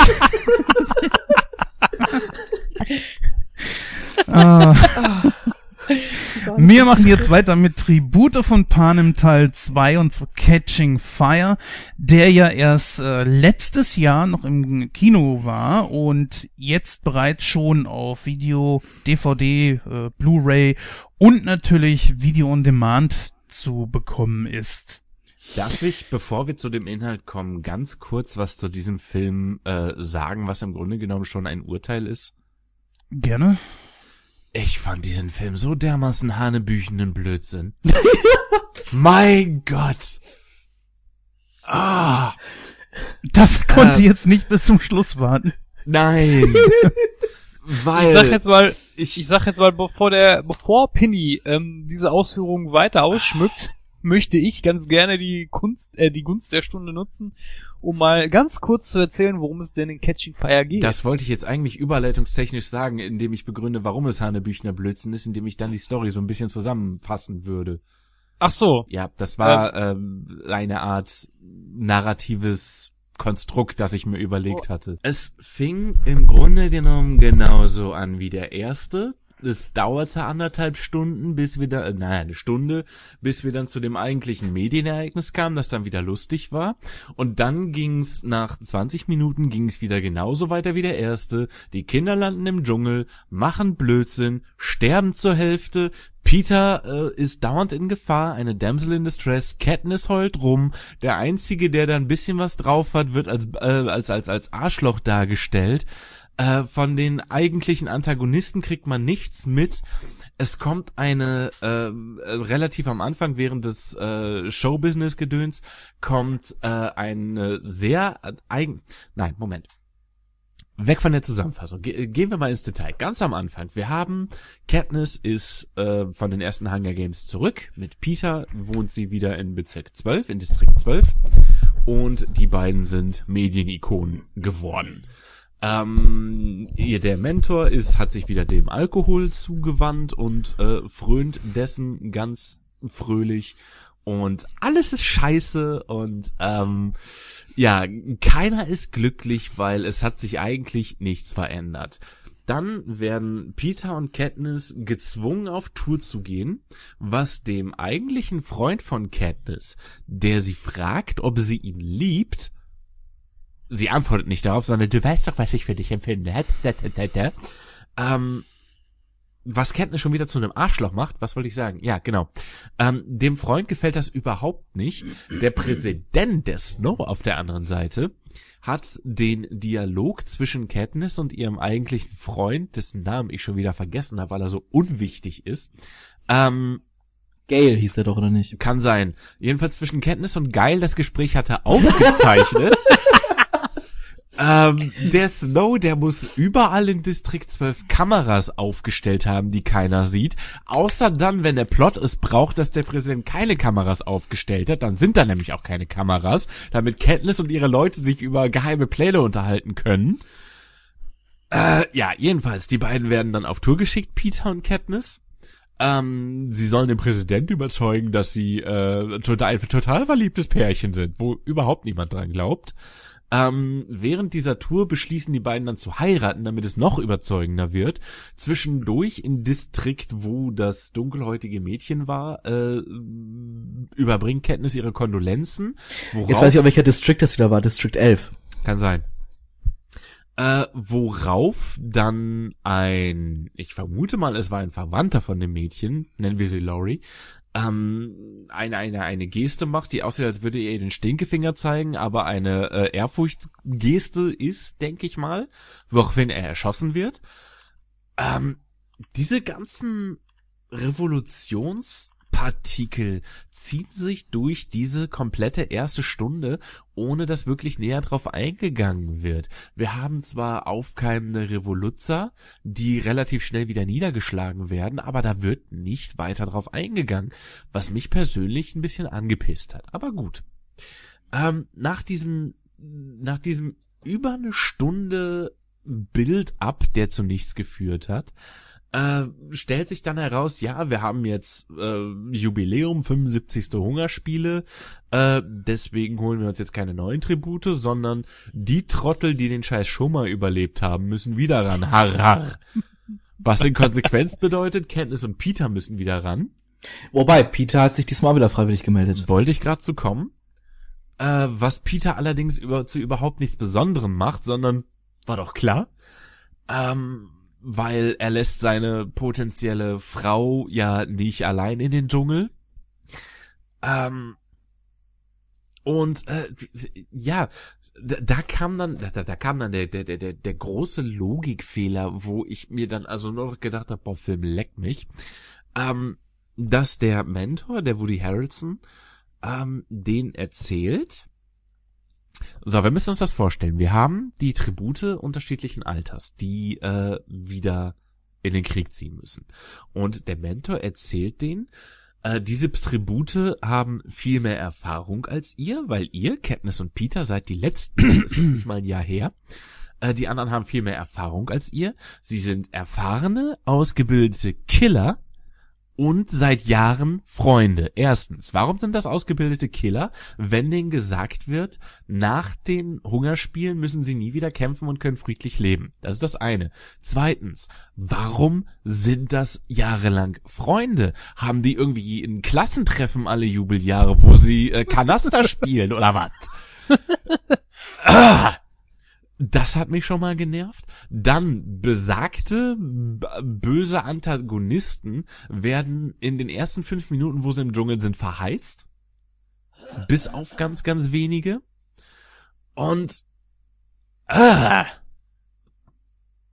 wisst ihr, und das Ganze gipfelt dann darin, dass sie eine Stahlstange in den Himmel schießt und damit die ganze Anlage kaputt macht um dann vom Spielleiter eingesammelt zu werden, der ein geheimer Revoluzzer ist, womit ich mir dachte, was? Ja, ganz genau. Und das war eben das, ja, die Quintessenz dessen, was Hunger Games mir gegeben hat. Ein ganz großes What the fuck? Und was willst du von mir, Film? Und warum machst du das? Was auch wieder äh, out of nowhere kam Distrikt 13. Jetzt haben wir ein 13. Gebiet. Ja, da wurde angemerkt, dass der äh, platt gemacht wurde irgendwann im Laufe der Ja, 12 wurde platt gemacht, richtig. Und was ist mit 13 kam? Nein, nein, äh, 12, 12 wurde platt gemacht jetzt kürzlich. 13 ist ein legendärer, das wurde irgendwann am Anfang wurde das erwähnt, irgend so ein legendärer Bereich, der äh, brr. Ah, es ist ja, dann habe ich da schon gar nicht mehr drauf geachtet. Verdrängung, ich verstehe das. Auch ja, ich kann deine. Äh, Entschuldigung, äh, wolltest du was sagen? Ach, ich wollte auch wieder nur auf die Kamera eingehen und äh, Shake it, baby. ja, ganz genau. Ähm, nee, also ich kann mich Pinny im komplett anschließen, weil all das, was was ich sagen wollte, hat er schon gesagt. Entschuldigung, ich habe mich da ein bisschen reingesteigert. Nein, es ist auch völlig in Ordnung. Äh, so muss ich ja im Grunde dem Sinn nichts mehr sagen. Ich finde das, also nee. Äh, ich kann die Punkte von dir nachvollziehen, Penny. Ähm, allerdings muss ich sagen, gefällt mir das Ganze drumherum wesentlich besser als beim ersten Teil. Die Feuereffekte sind besser, das stimmt. Und der Film hat einen geilen Nebel. ich auch gerne so einen Nebel. Das war eigentlich oh, die geilste, die geilste, das war die geilste Szene an dem Film, fand ich. Alles in diesem Dschungel will sie umbringen. Und was macht sie? Sie fasst in den ominös auf sie zuwabernden Nebel. Boah! Nein, aber ich, wie gesagt, aber ich finde, die Charakterentwicklung ist in dem Teil ein bisschen besser. Zum Beispiel sieht man jetzt auch ein bisschen mehr von President Snow. Wobei ich dir aber im Gegenzug recht geben muss, das fand ich auch ein bisschen Hanebüchen, das mit den Kameras, sieht alles, aber ausgerechnet dann, Ja. wenn der Plot es hergibt, sieht er das nicht. Ja, das war auch wieder so, äh, ja. Und vor allem, fuck. wenn der Präsident dann eine George Orwell-Nummer abzieht, Stichwort 1984, ich überwache alles, warum kriegt er dann nicht mit, dass sein Spielleiter, den er selbst eingesetzt hat, ein Revoluzzer ist? Richtig, das kam auch noch hinzu, das fand ich auch ein bisschen dämlich. Äh, wo, wobei ich sagen muss, dass Philip Seymour Hoffman wirklich den Spielleiter sehr gut gespielt Ja, hat. das, das auf jeden Fall, klar. Aber wie gesagt, so von der Charakterisierung her war das wirklich auch so ein bisschen, wo ich mir gedacht habe, so, na komm, nee, nee. Ich wollte nur sagen, ein Positives hatte der Film und das war Philip Seymour Hoffman. Ja, so hart will ich jetzt nicht sein. Also ich fand jetzt zum Beispiel El- Elizabeth Banks wieder ganz toll in der Rolle.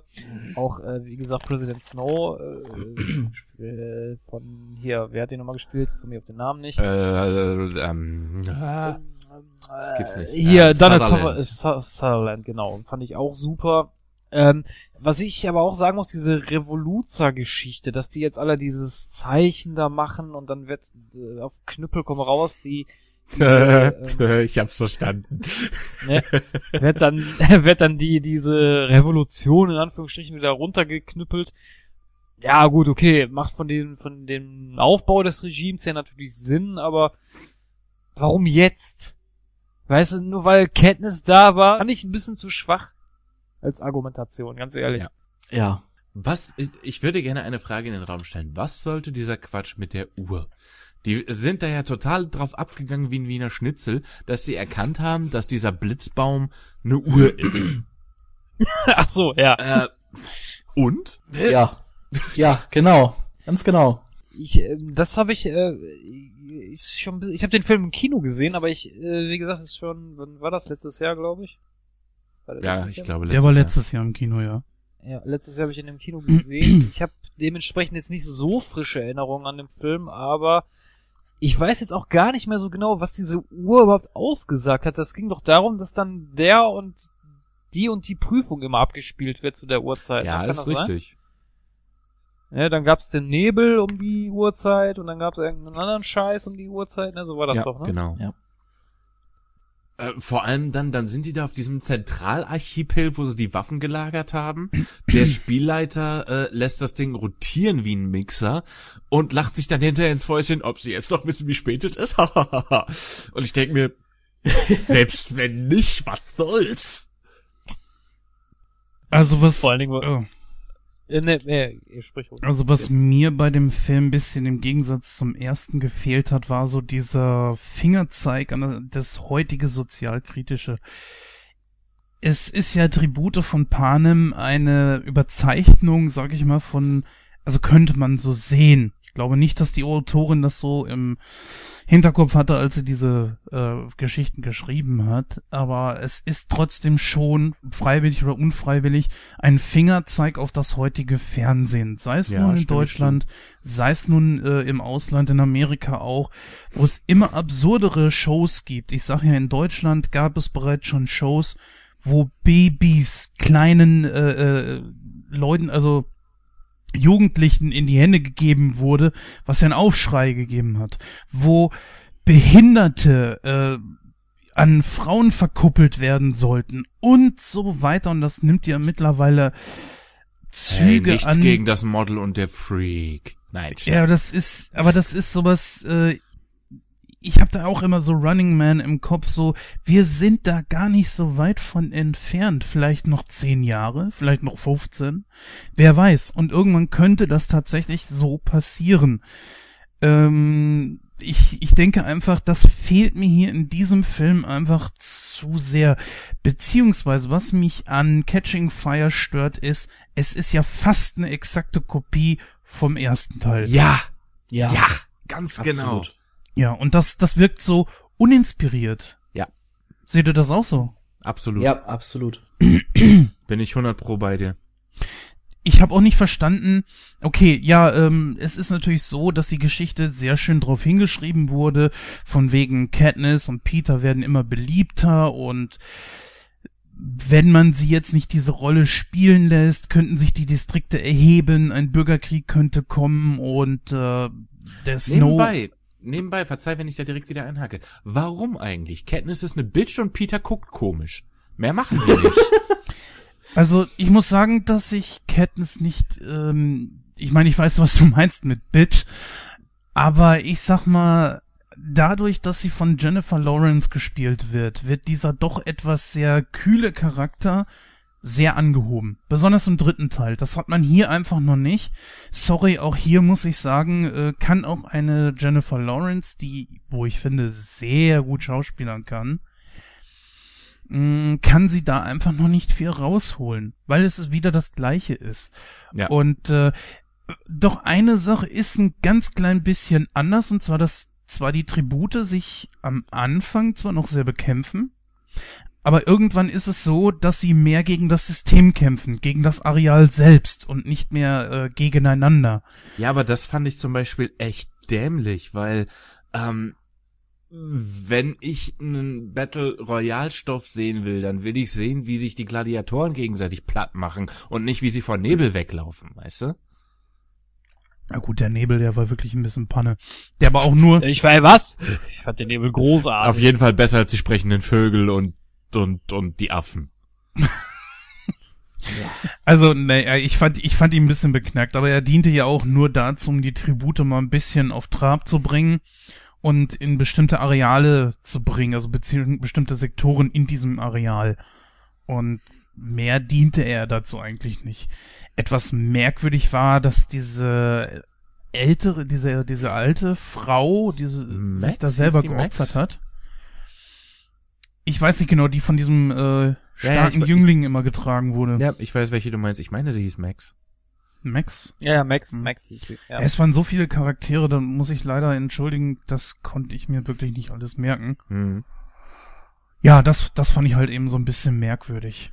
Das Naja, ist sie auch war die größte halt die Kritik. Mentorin von dem äh, kleinen Kacker und hat den irgendwie so als als Großmutter oder Muttergefühl oder sowas ähnliches entgegengebracht und hat sich deswegen für die jungen Leute geopfert, weil ihr Leben ohnehin vorbei war, so nach dem Motto. Weißt du, dieses Klischee, ich opfere mich für die anderen, bla und bin eine tragische Figur. Nein, oder nimm mich, ich bin Ja, alt. genau, genau das, genau das.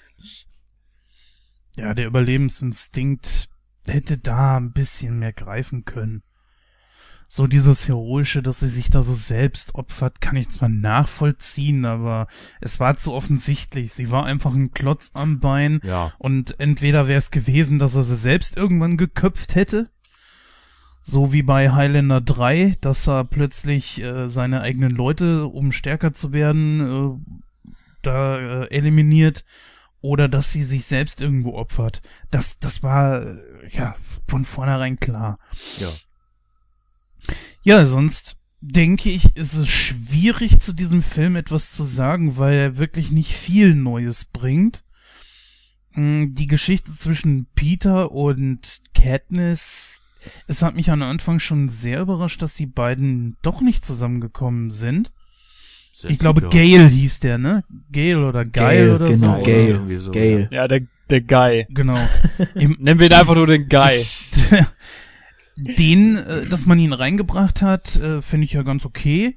Aber man hat ja mit ihm nicht viel gemacht. Und auch, oh, da kommen wir später dann natürlich zu, im, auch im dritten Teil nicht unbedingt viel. Katniss ist da, sie hat ihre Rolle auszufüllen und das war's. Sie ist sehr besorgt um Peter und das war's. Sehr überraschend halt eben nur der, äh, das Ende von äh, Catching Fire. Weil da geht's ja dann Überraschend wirklich. kann man das auch nennen, ja. Hm? Überraschend kann man das auch nennen, ja. Wie würdest du das denn nennen? Äh? So würde ich's nennen. Verstehe Was, ich was anderes fällt mir dazu nicht ein. Das ist, ich, ich hatte das vorhin schon mal versucht zu umreißen. Sie schießt da mit ihrem Metallstab äh, entgegen aller physikalischen Gesetze und Schwerkraft und so. Fuck Gravity, schießt sie das Ding da in den Himmel, macht damit die komplette äh, die, die komplette Anlage kaputt, wird dann von diesem äh, Hovercopter abgeholt und äh, ja, ist dann mitten in der Revolution. Das kann man überraschend nennen, das kann man auch einfach nennen. What the fuck? Läuft bei ihr. ja. Nee, nicht, äh, nicht läuft, rennt. Ja, rennt bei oder ihr. rennt bei ihr, okay. Oh, ja. Ähm, was ich ja faszinierend finde, wir haben ja hier einen neuen Regisseur. Ähm, und zwar ist das Francis Lawrence und im ersten Teil war das ja, Augenblick, muss ich nachgucken, äh, Gary Ross. Ich weiß allerdings nicht, warum der Regisseur da gewechselt hat. Weiß das einer zufällig? Nein, Nein. so dermaßen habe ich mich mit Tribut von Panem nicht beschäftigt. Nicht? Ich dachte, du wärst so ein Riesenfan. äh, nee, Fan kann man nicht sagen. Ich finde nur, es ist ähm, eine schöne Reihe, die auf jeden Fall Spaß macht, sich anzugucken, von Film zu Film natürlich äh, qualitative Unterschiede hat, aber ich sag mal, der dritte Teil, der zum Beispiel, den ich am besten finde, zieht schon wieder die ganze Geschichte nach vorne. Deswegen ist Ja, das aber- mit diesem zweiten so ein so ein Punkt, Christoph, ich kann es nicht beschreiben. Er ist nötig, aber auch unnötig. Er ist nötig, um Ja, die ich Geschichte find- zu beschreiben, ne, damit es vorangeht. Aber das hätte man vielleicht auch in den dritten mit reinpacken können oder aufteilen in äh, auf eins und drei. Schwer zu beschreiben. Ich glaube, das ist eher so, ähm, der erste Teil ist natürlich klar, der, der baut das Ganze auf und der zweite Teil ist mehr so ein Lückending. Nämlich wir leiten die Revolution jetzt ein. Ja, aber Filler-Episoden haben mir bei Star Trek schon nicht gefallen. Ja, das ist es eben, das ist eben der Punkt. Und deswegen ist der zweite Teil nicht, wie Jens hat's richtig gesagt, nicht unnötig, aber auch wieder unnötig. Ja. Verstehst du, was ich meine? Naja, Man hätte bereits schon im ersten, glaube ich, auf die Revolution hinausgehen können. Dieses hätte sie ganze. zumindest andeuten können. Ja, das hätte man auf jeden Fall machen können, aber auch so diese diese ganze Liebes äh, Pseudo-Liebesgeschichte zwischen Katniss und Peter im zweiten Teil, dass sie da äh, erst noch heiraten sollen und ach nee, das das hätten sie weglassen können. Klar, es steht im Buch drin, vielleicht kommt das im Buch auch einfach besser rüber, aber was die Menschen halt eben, glaube ich, nicht so ganz verstehen oder das nicht so sehen wie ich, ich bin nicht ein Fan davon, dass man alles so machen muss wie im Buch, dass man alles so machen muss wie in einem Comic oder so, weil ein Film nun mal ein ganz anderes Genre ist, ein ganz anderes Feeling, weil man Ein ganz im, anderes Medium eigentlich. Ja, ganz genau. Genau, weil man hat ja in einem Buch macht man sich seine eigenen Vorstellungen. Ein Film gibt dir direkt die Bilder vor. Nicht, dass du, du hast gar keine Fantasie dabei. Und entweder sagst du dir, okay, ich schalte jetzt mein Hirn hier aus und lass den Film auf mich wirken als ein eigenes Werk und fange hier nicht immer an, mit den Bildern in meinem Kopf zu vergleichen. Das funktioniert doch niemals. Deswegen finde ich diese Diskussion zum Beispiel immer müßig. Immer. Ja, gebe ich dir recht, gebe ich dir absolut recht. Ähm, ja, ich sag mal so, also viel mehr habe ich jetzt zum zweiten Teil nicht zu erzählen, weil er wirklich eine Kopie vom ersten ist. Ähm, ihr seid auf viel schon eingegangen. Ich würde jetzt einfach mal so frecherweise anfangen mit meiner Bewertung. Ich muss hier ein bisschen hart ins Gericht gehen, weil es wirklich eine Kopie vom ersten ist und inhaltlich die ganze Geschichte nur ein bisschen voranbringt. Ähm, seine Existenz ist da für mich schon ein bisschen in Frage gestellt. Deswegen gebe ich diesem ganzen Film ungefähr 50 Prozent. Das denke ich auch noch okay ist. Und ja, mehr kann ich da momentan auch nicht zu sagen. Mehr wird man im dritten Teil dann hören. Ach, du bist so großzügig. Äh, also zu dem Film. Ich hab's ja am Anfang schon gesagt, hanebüchener Blödsinn. Der Film hat mich also auf ganzer Linie nicht überzeugen können. Er war handwerklich passabel. Jetzt wirklich nur noch passabel nach heutigen Maßstäben. Es war viel zu viel Wackelcam. Es war, äh, kurz gesagt, wirklich zweieinhalb Stunden verschwendete Zeit. 30 Prozent. Boom. Also, äh, ich bin da ein bisschen zwiegespalten. Also ich habe dem ersten Teil jetzt 48% gegeben. Ich würde dem zweiten Teil, auch wenn er eigentlich unnötig war, ein bisschen mehr geben. Das liegt daran, dass ich einmal das Szenario besser fand. Ich fand die Spielatmosphäre ein bisschen besser. Ich fand die charakteristische Ausarbeitung einiger Protagonisten besser.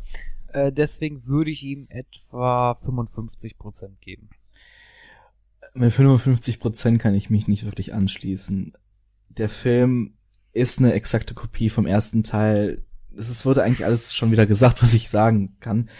ähm, die Handlung wird nicht ganz so vorangetrieben, wie ich, wie ich es mir eigentlich gewünscht hätte.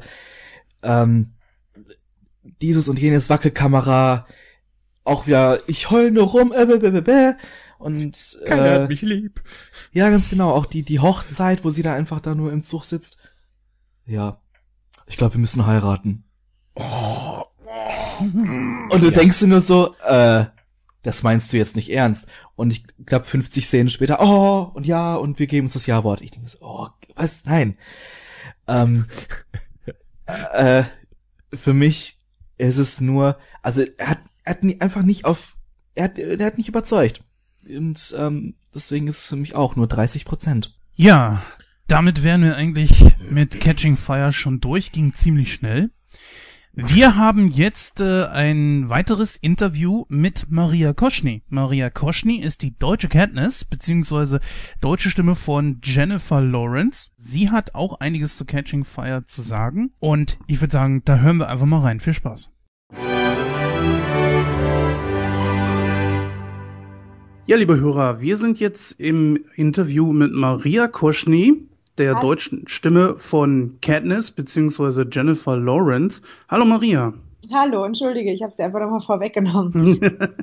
Ach, überhaupt kein Problem. Ja, ist echt schön, dass du dir für uns Zeit genommen hast. Sei doch am Anfang so nett und erzähl uns doch mal, wie du überhaupt zum Synchron gekommen bist. Ja, das ist eigentlich doch eine kurze Geschichte. Ähm, meine Mutter ist ja schon seit Jahren Schauspielerin, Sprecherin für alle möglichen Bereiche und die hat mich damals als Kind, so mit acht, neun Jahren, eigentlich immer mitgeschleppt und äh, irgendwann ist mein Kind ausgefallen. Und ich hatte natürlich panische Angst und wollte nicht und habe mich gesträubt. Und dann, äh, als ich es dann aber endlich gemacht habe, hat es auch so viel Spaß gemacht, dass ich dabei geblieben bin. Und ähm, trotz, also trotzdem, obwohl ich dann nach der Schule ein bisschen studiert habe, dann irgendwann gesagt habe, nee, dann machst du es hauptberuflich, nicht nur so nebenbei. Und das ist jetzt so mein Hauptberuf geworden.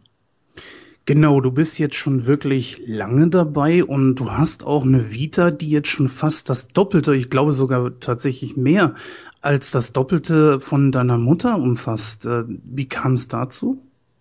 Ich denke, das liegt zum einen daran, dass meine Mutter, ähm, ich glaube, weiß jetzt nicht, ob sie um die 30 war oder so, als sie ähm, hier mit Synchron angefangen hat. Wir haben auch eine Zeit lang in der Schweiz gewohnt, sie hat viel Theater gespielt. Also daran liegt zum einen, dass sie einfach viel später ähm, reingegangen ist und ähm, dass sie einfach viel vielseitiger als Schauspielerin und so schon gearbeitet hat. Bei mir ist das ja nur synchron. Also sie spricht ja auch Audioguides, äh, war Nachrichtensprecherin sogar ähm, und oft Texte und sonst was nicht alles. Also da ist so viel, so viel mehr zu tun, dass das natürlich dann beim Synchron sieht man das dann natürlich, sieht man dann einen Unterschied. Ja, wir sind ja heute zusammengekommen wegen den Tributen von Panem und der Film, der ist ja jetzt schon ein paar Tage im Kino. Konntest du den Film schon selber sehen? zu meiner Schande gestehen, nein, ich hatte noch keine Zeit. Ich war auch nicht bei der Premiere und ähm, ja, ich würde ich würd mal langsam gerne. Jetzt erzählen mir alle, wie, äh, dass es doch ein ganz guter dritter Teil ist. Und jetzt denke ich, Mensch, jetzt will ich auch mal langsam rein. naja, gut, also ich äh, bin zum Zeitpunkt dieser Aufnahme, es ist ja kurz bevor wir den richtigen Podcast aufnehmen, auch noch nicht dazu gekommen, zu meiner Stande. Aber heute wird es soweit sein. Ja, schön. ja, auf jeden Fall. Ja, aber du hattest, glaube ich, in einem Interview mal erwähnt, dass du dir das Buch zu einem der Teile schon gekauft hattest, weil du das Skript irgendwie nicht hattest. Äh, hattest du da schon irgendwie das bei den anderen Büchern auch nachgeholt? Ich habe jetzt alle drei Teile in meinem Regal. so, aber ich hatte mir damals, da war ich einfach so gespannt drauf und ähm, das Skript war einfach noch nicht fertig bearbeitet. Das musste ja noch übersetzt werden, gekürzt auch damals noch. Und da war ich dann so gespannt, weil ich vom ersten Teil schon so angefixt war, dass ich den zweiten einfach auch schnell besorgt habe. Ja, das ist ein gutes Zeichen für, für die Tribute. Natürlich, wenn jemand mit Herzblut dabei ist, das ist natürlich immer super. Jetzt ist natürlich der dritte in zwei Teile gesplittet worden. Das war ja zum Beispiel bei Harry Potter auch so ein Gespräch, naja, das, das kam nicht bei allen so gut an. Würdest du sagen, dass das die richtige Entscheidung hier war? Und wenn ja, weshalb? Ich habe mich äh, sehr gewundert, wie sie den splitten wollen. Jetzt, wo ich das Ende ja schon, also ich habe ja meine Parts schon gesehen beim Film und auch die ersten drei Akte, da habe ich vorher reingeguckt natürlich. Ähm, und äh, dementsprechend denke ich, das ist ihnen dann doch irgendwie gelungen. An und für sich bin ich dagegen, rein aus Marketinggründen äh, einen ganzen Teil einfach aufzusplitten. Das ist meiner Meinung nach einfach eine Marketingentscheidung, genauso wie bei Harry Potter damals, das ja auch ein Gespräch war. Aber ähm, ich glaube, es ist ihnen gelungen. Ich muss ihn mir ganz angucken. Ich weiß es noch nicht genau. Aber so äh, vom ersten Eindruck her, durch, den, durch das Buch halt und äh, durch die Synchronisation, würdest du sagen, okay, in dem dritten Buch kann man das schon machen, im Gegensatz zu einem einzigen Buch, wie beim Hobbit zum Beispiel, der also auf drei Filme aufgesplittet ist? Ja, es ist so die Frage. Auf der einen Seite würde ich fast sagen, man sollte diese dicken Bücher eh aufsplitten, weil, weil es gar nicht alles in einen Film passt und so viel verloren geht, ne? Also das wäre nochmal eine ganz andere ähm, Geschichte. Aber mir geht's halt darum, dass ich es aus Marketinggründen dann so ärgerlich finde, wenn dann extra das auseinandergezogen ähm, wird. Ähm, ja, aber an und für sich bei so dicken Büchern, finde ich, ähm, könnte man eigentlich eh mehrere Teile rausmachen, damit da nicht so viel Handlung wegbleibt. Du bist ja jetzt auch tatsächlich die deutsche Stimme von Jennifer Lawrence geworden. Die hat ja die Katniss gespielt hier in ja. diesem Film. Darüber hinaus bist du aber auch die feste Stimme von zum Beispiel Lindsay Lohan und Gemma Arterton und vielen anderen noch dazu. Wie kam es dazu? Also wie wird man die feste Stimme von einem Hollywood-Schauspieler? Mm, also gerade bei den dreien muss ich auch sagen, also auch in einem größeren Film jetzt, in dem Jennifer Lawrence jetzt auch den Oscar gewonnen hat und so, da habe ich sie ja gar nicht gesprochen. Leider, das waren nämlich tolle Filme. Aber, ähm, also hier Silver Linings und American Hustle. Aber ähm, das hängt eigentlich so davon ab, wie oft man da drauf gebucht wird. Also ich glaube, auch Lindsay Lohan haben schon sehr viele andere gesprochen. Zum Teil äh, liegt es dann oft daran, dass München noch mit dabei ist. Ne? Also München und Berlin macht sich dann immer so ein bisschen Konkurrenz und man wird nicht immer eingeflogen, jeweils aus der anderen Stadt. Wenn, wenn jetzt München äh, einen Lindsay Lohan-Film kriegt, heißt das nicht unbedingt, dass die mich jetzt holen, sondern eventuell ihre Münchner, ich sag mal, Feststimme ähm, holen. Da gibt's auch, ich weiß leider nicht, wie die Kollegin heißt, aber die hat schon mehrere Filme von ihr auch gesprochen. Ich sag mal, wir teilen uns die so ein bisschen. Und ansonsten hängt es einfach davon ab, wie oft man nacheinander auf die ähm, Schauspielerin besetzt wird.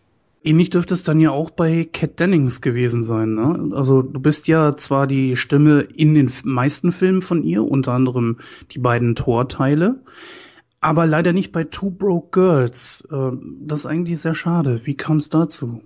Da gab es ein Casting und da wird einfach nochmal neu entschieden. Da werden meistens so zwei, drei maximal vier, glaube ich, Stimmen eingereicht. Und da haben sie sich einfach dagegen entschieden. Und ich finde, das passt, glaube ich, auch ganz gut. Ich habe es jetzt nur einmal kurz gehört, noch nicht, äh, noch nicht mich da länger reingefriemelt in die Serie, aber ich denke, das passt ganz gut.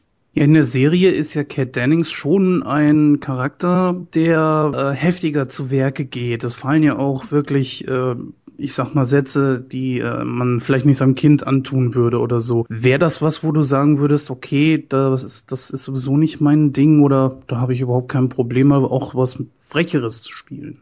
Oh, das stört mich gar nicht. Ich finde ja, je frecher, desto besser, denn im Alltag versucht man ja eh immer so diplomatisch durch die Welt zu gehen und nett zu sein. Da kann man sich mal ein bisschen austoben. ja, neben der Synchronisation von Filmen äh, machst du ja auch viel im Anime-Bereich und auch im Hörspielsektor. Welches davon macht dir am meisten Spaß? Und vor allen Dingen, ja, was, was fordert dich als Sprecher da mehr? Ich finde, Hörbücher und Hörspiele fordern einen insofern mehr, dass man ja keine Vorlage hat. Ne? Da muss man, das muss alles aus einem selber kommen und da hat man auch so viel Auswahl eigentlich zu spielen und sich da mal auf eins festzulegen, ähm, also wie man eine Rolle anlegt oder so, das ist viel, ja, das ist auf der einen Seite viel spannender, aber auch viel schwieriger dann für mich, weil ich ja sonst mich sehr ans, ans Original halten muss. Und äh, Anime-Sachen habe ich jetzt in letzter Zeit leider nicht mehr viel gemacht, muss ich gestehen. Ich hatte die letzte Serie, oh Gott, das ist mir natürlich der Name entfallen, das ist ja sehr Schande über mich, aber es ist schon so viele Jahre her. Aber das war eine ganz, ganz tolle, ähm, die auch wirklich sehr erwachsen, also wirklich für Erwachsene eben mehr noch war. Gut, als Anime ist eigentlich eh eher für Erwachsene. Aber die hatte jetzt weniger von diesen Schulmädchen-Uniform-Geschichten, sondern das, ja, da ging es richtig zur Sache, die war auch recht hart. Aber die hat, muss ich sagen, auch sehr viel Spaß gemacht, weil die einen hohen Anspruch hatte. Jetzt ist es ja so, wir hatten ja den Ricardo schon bei uns im Interview. Er sagte, ihr beide hattet tatsächlich das Glück, mal zusammen vor dem Mikro zu sitzen. Das wird ja, glaube ich, immer seltener, nicht? wegen dem Xen. Also die Leute werden einzeln aufgenommen, nicht wahr? Genau. Auch aus gründlichen Gründen, ne, dass, man's, äh, dass man sie von überall, also auch gerade diese Dolby Surround Sachen und so, ne, dass man sie von überall einzeln greifen kann und abmischen kann. Wenn du hinterher dann, sagen wir mal, so einen Film siehst, wo du mitgesprochen hast, denkst du dir dann manchmal auch so, okay, an dieser Stelle wäre es besser gewesen, ich hätte den anderen beobachten können? Mm, an und für sich ist es, äh, denke ich, besonders für die Regie einfach viel schwieriger, weil die, die Regie eigentlich immer den anderen Part im, im Geiste mitsprechen muss. Ich lese mir natürlich auch immer den Gegenpart kurz an, damit ich in etwa weiß, wie, was, was er wie zu mir gesagt haben könnte äh, oder zu meiner Rolle. Aber ähm, das ist natürlich, man weiß manchmal nicht, dann, dann hat er vielleicht eine andere Betonung benutzt und plötzlich funktioniert mein Satz dann nicht mehr. Und dann gibt's aber entweder die, die Retakes, dass man eben einfach nochmal kommt und einer nochmal neu aufgenommen wird, damit es dann passt, damit es also dialogisch wird. Ja, oder es, es passt halt einfach und Klar, aber von, von der, ähm, ja, vom Spiel her macht es natürlich auch mehr Spaß. Ne? Es dauert ein bisschen länger. Also man, setzt, man sitzt dann auch manchmal und der andere spricht eine Weile und äh, ist jetzt nicht, rattert nicht sein, sein Programm, sein Pensum darunter. Aber ähm, das ist auch eigentlich ganz schön mal wieder so, wenn ich dann mal mit Kollegen im Studio bin. Macht schon Spaß. Ähm, das ist ja auch immer so ein Thema mit dem Copyright. Ich glaube, das ist auch, äh, was Filme betrifft, richtig arg geworden im Synchronbereich. Ne? Also das ist sogar, glaube ich, so, äh, entschuldige, wenn ich da jetzt falsch liege, aber dass ihr die nur die Parts seht, die ihr auch sprechen müsst und dann teilweise auch sogar mit Balken und Schwarz-Weiß oder so, oder wie kann man sich das vorstellen? Ja, Balken Schwarz-Weiß ist schon ganz gut getroffen. so. Deswegen sage ich immer, ich habe den Film eigentlich noch nicht gesehen. Ähm, ich durfte Panem schon gucken in der Firma. Wir hatten allerdings nicht, also ich oder ich hatte nicht so viel Zeit. Ich habe dann eben nur die ersten drei Akte leider gesehen. Und ähm, früher wurde dir die aber eigentlich, wurde dir die DVD nach Hause geschickt und dann konntest du gucken, wann du wolltest und dich da zehnmal noch vorbereiten mit. Aber heutzutage, ja, sind die Sicherheitsklauseln halt so hoch, dass wir eben entweder in der Firma noch eine Vorführung bekommen oder äh, ja, oder es tatsächlich gar nicht zu sehen bekommen. Oder ein Arbeitstitel dann da steht, jeder weiß, wir nehmen X-Men auf, aber da steht dann, weiß ich nicht, äh, Horrorstreifen Teil 3 oder so auf der Dispo und ähm, das ist halt, ja, für uns ein bisschen lächerlich. Ich verstehe es natürlich, weil die Sachen komischerweise ja dann doch irgendwie noch bevor wir sie synchronisiert haben, habe ich sogar schon mal eine synchronisierte Fassung. Ich glaube, es war sogar X-Men oder war es irgendwas mit Star Wars oder so. Habe ich eine komplett synchronisierte Fassung im, im Netz gesehen und wusste nicht, wer es war. Und die war auch noch nicht mal schlecht. Also das ist dann schon, ich verstehe die Angst der Amis da schon so ein bisschen, aber für uns wirkt es natürlich lächerlich, weil keiner von uns da mit einem Handy sitzen würde und das abfilmen würde, denke ich mal. Ja, das, das kann ich mir eigentlich auch gut vorstellen. Jetzt mal generell so dich als jemand, der, der seine Brötchen damit verdient. Ich bin in der letzten Zeit ziemlich häufig ins Kino gegangen und merke so auch in anderen Podcasts, der O-Ton wird unglaublich beliebt. Glaubst du, dass das irgendwie so ein Trend ist, der über die letzten Jahre sich eigentlich, äh, sag mal, nach oben geschaukelt hat? Oder glaubst du, dass das äh, irgendwann tatsächlich sogar die deutsche Synchro komplett vom deutschen Markt verdrängt? Hm, ja, das ist eine gute Frage. Habe ich mir auch schon oft überlegt. Ich selber, das habe ich ja leider auch mal in einem Interview gesagt, habe ich Rüge für bekommen, aber ich selber ähm, gucke mir auch wirklich gerne lieber Filme oft. Nicht, nicht immer, also wenn ich weiß, wer es gemacht hat und äh, es gibt wirklich richtig gute Synchronisationen, die tatsächlich das Original auch nochmal aufwerten, weil wir natürlich viel mehr dran frickeln können und arbeiten. Ne? Ähm, aber trotzdem hört man sich dann doch oft, äh, oder ich mir oft gerne das Original an, weil die Leute ja wirklich mit ihrer Rollenrecherche und allem da reingegangen sind. Ich gehe relativ unvorbereitet ins, ins Studio und sehe dann erst, was mich erwartet. Und wenn das sehr heftige Szenen sind oder auch emotional, das ist ja nie so selten so Alltagsgeplänkel, sondern es geht ja immer gleich zur Sache. Man ist Mordopfer bei CSI oder irgendwas Schlimmes. Und man bereitet sich sehr, sehr kurz darauf vor nur. Und das macht auf der einen Seite sehr viel Spaß, auf der anderen Seite nimmt das dem unter Umständen auch mal die Tiefe, auch weil dann vielleicht gerade bei einer Serie nicht so viel Zeit eingeplant ist. Ne? Und äh, von daher, ich habe jetzt so den Trend hier beobachtet, gerade in Berlin dachte ich aber auch, weil viele Leute ähm, eben auch aus dem Ausland hier jetzt hergezogen sind. Also wir werden irgendwie Multikulti, eine Multikulti-Stadt mehr und mehr. Und ich glaube, dass der Trend auch viel daher rührt. Jetzt speziell in Berlin, ich weiß nicht, wie es in ganz Deutschland aussieht. Und ich hoffe es irgendwie nicht, weil ich das doch auch schön finde. Ich gucke auch gerne, wenn es ein gut synchronisierter Film ist, dann erfreue ich mich daran fast noch mehr als am Original, weil ich dann denke, oh, das hat der Kollege so schön rausgearbeitet. Ne, man erkennt sich ja so untereinander auch so ein bisschen. Also von daher ist das eigentlich, ja, das ist schwer zu sagen, hängt immer davon ab. Wenn es qualitativ gut ist, bin ich auf jeden Fall dafür und hoffe, dass wir nicht verdrängt werden in den nächsten Jahren. Ja, was ich bereits den Ricardo auch schon gefragt habe, und hier wüsste ich gerne deine Meinung mal zu. Hm, wenn man sich mal verschiedene Podcasts anhört, ich habe mich ja auch versucht, mal ein bisschen vorzubereiten und äh, so die Meinung von anderen Leuten dazu zu hören. Es ist ja so, dass man im Grunde genommen eigentlich sehr häufig die gleichen Stimmen im deutschen TV und im Kino hört. Bist du da derselben Meinung oder sagst du dir, nö, das ist jetzt eigentlich gar nicht so schlimm? Doch, das finde ich auch. Das ist, äh, ich bin der Meinung, dass gerade wir Deutschen, ich weiß nicht, ob der Pool zu klein ist, das glaube ich irgendwie nicht, äh, dass wir Deutschen auch sehr ähm, ängstlich oft sind in der Besetzung, nicht gerne Neues ausprobieren. Das sieht man ja allein an den Formaten, dass wir viel aus Amerika in, letzt, in den letzten Jahren übernommen haben, anstatt das zu stärken, was wir gut können. Also ich finde, wir haben unglaublich gute deutsche Dramen zum Beispiel und sehr niedlich süße Komödien. So da liegt auch wirklich unsere Stärke drin. Aber stattdessen müssen wir dann irgendwie mit äh, ganz bizarren schlechten Heli-Aufnahmen irgendwelche Action-Movies drehen, die gar nicht wirken, weil wir einfach entweder die Kohle nicht haben oder ich weiß gar nicht immer, woran es liegt. Mm. Und das finde ich auch. Und genauso finde ich, äh, finde ich, ist das auch mit den Schauspielern. Da sehe ich ganz oft, also sobald äh, eine Frau, weiß ich nicht, über 50 besetzt wird, äh, ist das Iris Berben. Also klar, da denkt auch sehr gut. Das ist jetzt auch langsam dann so ein bisschen gleich.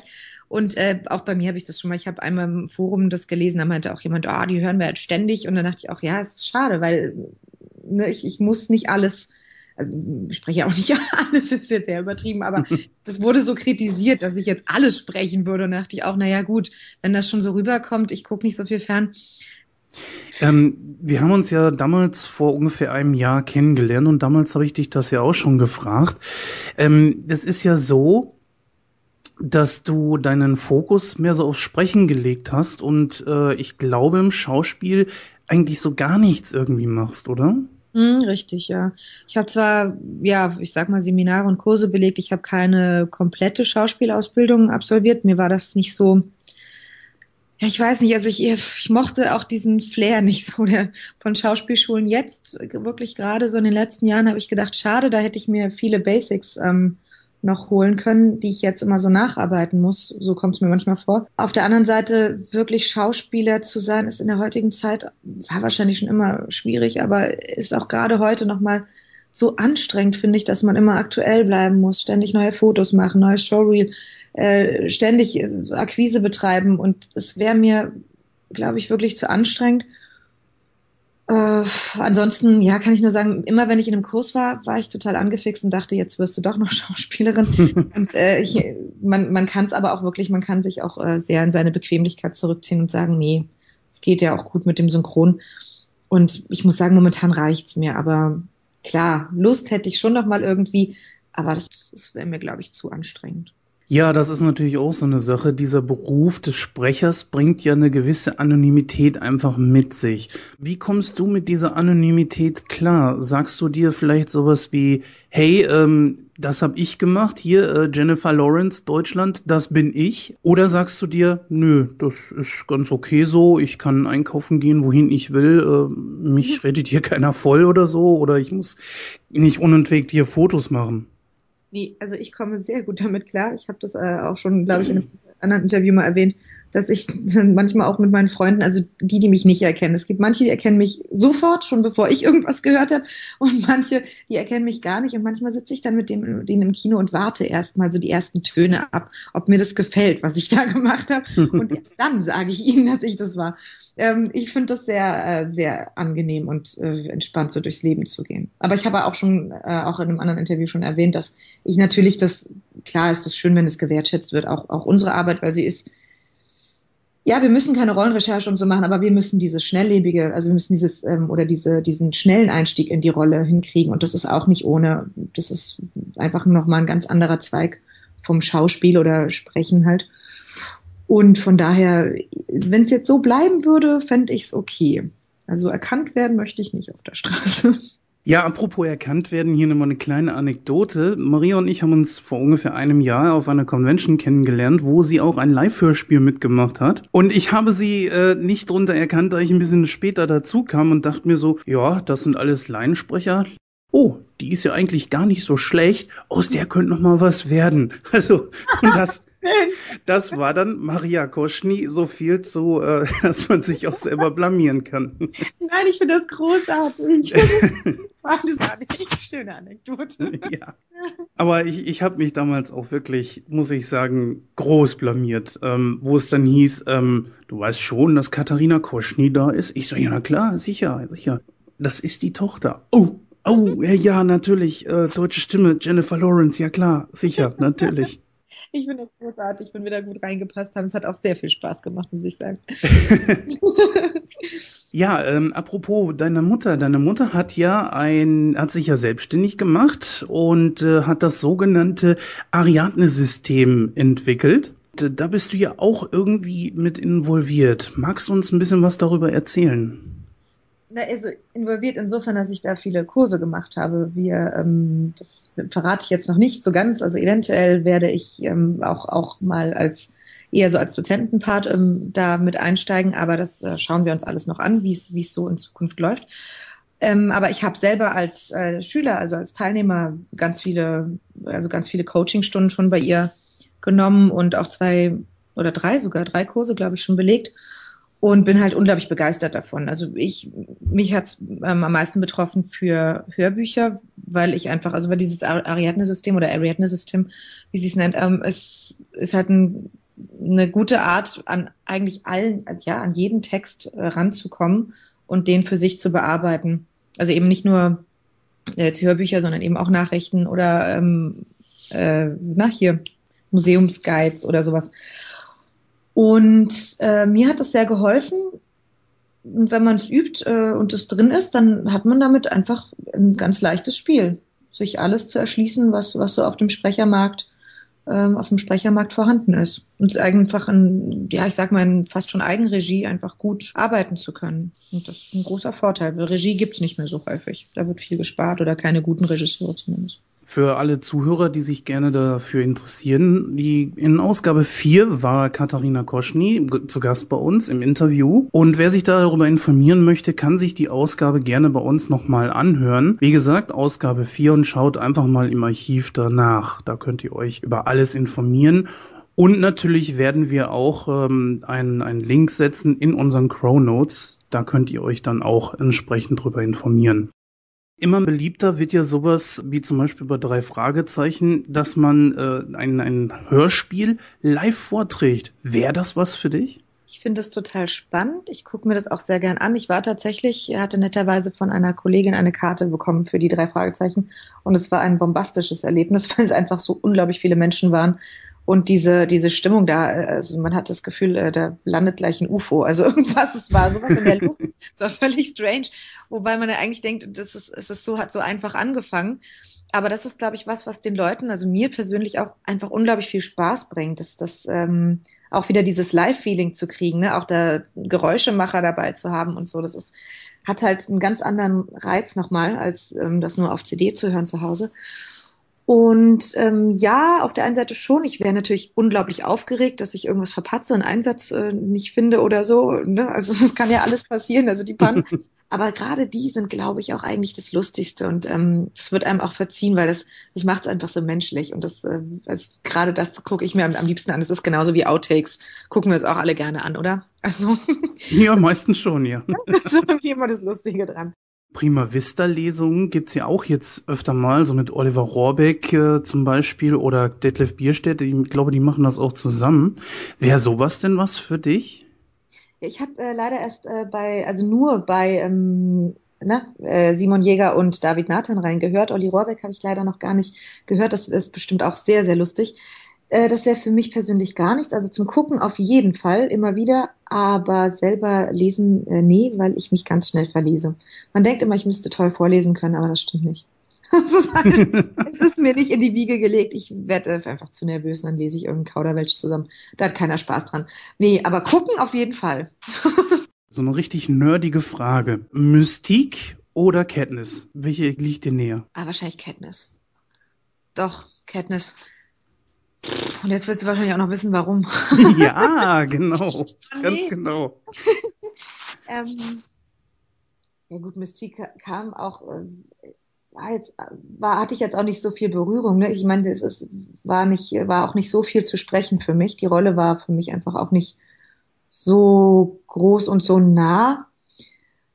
Äh, ja klar, ich habe die Bücher gelesen. Was überlege ich da noch lange? Ich habe natürlich viel mehr Bezug zu Katniss. Ich habe äh, alle drei Bücher mindestens viermal, glaube ich, gelesen, allein schon durchs Hörbuch äh, lesen und dann auch privat nochmal. Und ähm, dann die Filme, ja, ich weiß nicht, irgendwie ist mir diese, auch diese Geschichte, also ich, ich liebe die X-Men-Folgen alle, aber irgendwie ist mir diese Geschichte auch viel näher, glaube ich.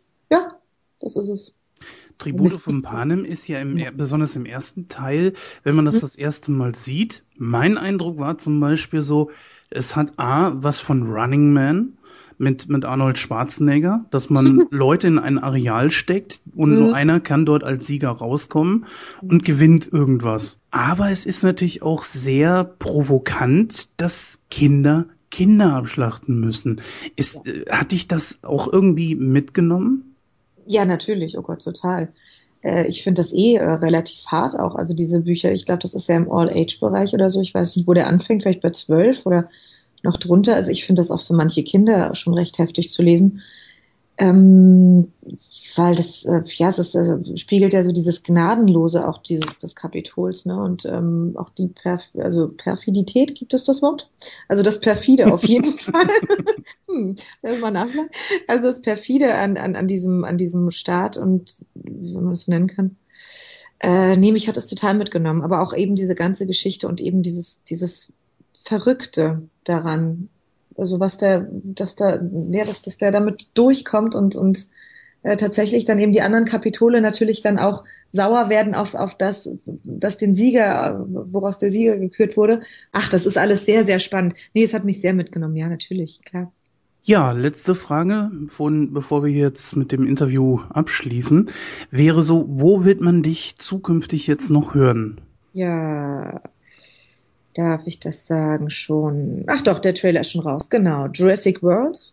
Nein. Doch. Oh. Ich ganz, ja, ich war auch ganz gespannt, äh, oder äh, weiß ich nicht, weiß gar nicht, ob ich schockiert sagen soll, aber dass davon noch was gekommen ist, das hätte ich überhaupt gar nicht erwartet, also im positiven Sinne geschockt. Äh, das habe ich gar nicht erwartet. Ich bin echt gespannt, was sie sich da ausgedacht haben. Ich habe nur den Trailer bisher gesehen und weiß auch gar nicht, wann die Aufnahmen stattfinden werden. Äh, das ist so das nächste Größere. Ansonsten ist jetzt, glaube ich, gerade so eine ganz ruhige Zeit. Es ist so viel Serie, was haben wir denn? Oh, doch, wir haben eine tolle Serie, äh, Gotham. Ich weiß nicht, ob die Gotham City irgendwie, ich glaube, die heißt, äh, heißt sogar nur Gotham, ne?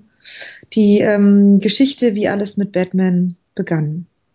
Ja, das ist natürlich etwas, äh, glaube ich, so für unsere beiden anderen hier aus dem Podcast, dem Pinny und dem Christoph, die sehr große Batman-Fans sind. Und äh, da werde ich sie auf jeden Fall mal nachfragen. Ja, Jurassic World, äh, das ist natürlich so eine Geschichte, den Trailer habe ich auch gesehen. Ähm, wenn ich das jetzt so richtig sehe, versucht man jetzt mit einem eigens gebauten Saurier da irgendwie äh, zurechtzukommen, weiß nicht so richtig, was ich davon halten soll, dass man da irgendwie äh, so eine Art Super-Raptor jetzt schafft äh, oder sowas, was da jetzt auch immer kommen soll. Was, was hältst du selber davon?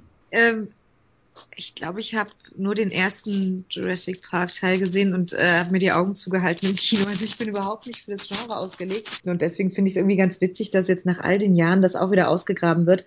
Auf der anderen Seite denke ich manchmal, na gut, fällt euch nichts Neues ein. Also müsst ihr, müsst ihr noch einen 15. Teil von irgendwas machen, weil, weil das jetzt irgendwie, weil einfach nichts Neues an, an Katastrophenfilmen oder so da ist oder an so großen Sachen, was Steven Spielberg so macht. Aber ähm, auf der anderen Seite, ja, ich finde es irgendwie lustig. Ich werde mal sehen. Ja, Maria, vielen Dank an dieser Stelle. War ein super tolles Interview und ähm, ich hoffe, wir hören uns einfach irgendwann mal wieder. Ja, gerne. Danke dir vielmals für die tollen Fragen. Bis dann. Tschüss.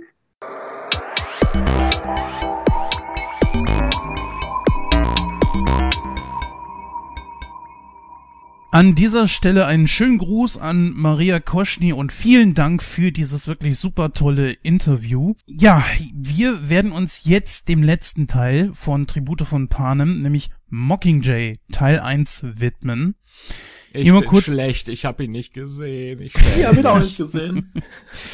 Ja, das müssen wir leider kurz eben dann doch zugestehen. Der Genier und der Penny haben diesen Teil nicht gesehen und während der Christoph gerade noch auf Toilette ist, werde ich dann euch mal eben drüber informieren, worum es in diesem dritten Teil äh, geht, der aktuell übrigens noch im Kino läuft und den man doch unbedingt gesehen haben sollte.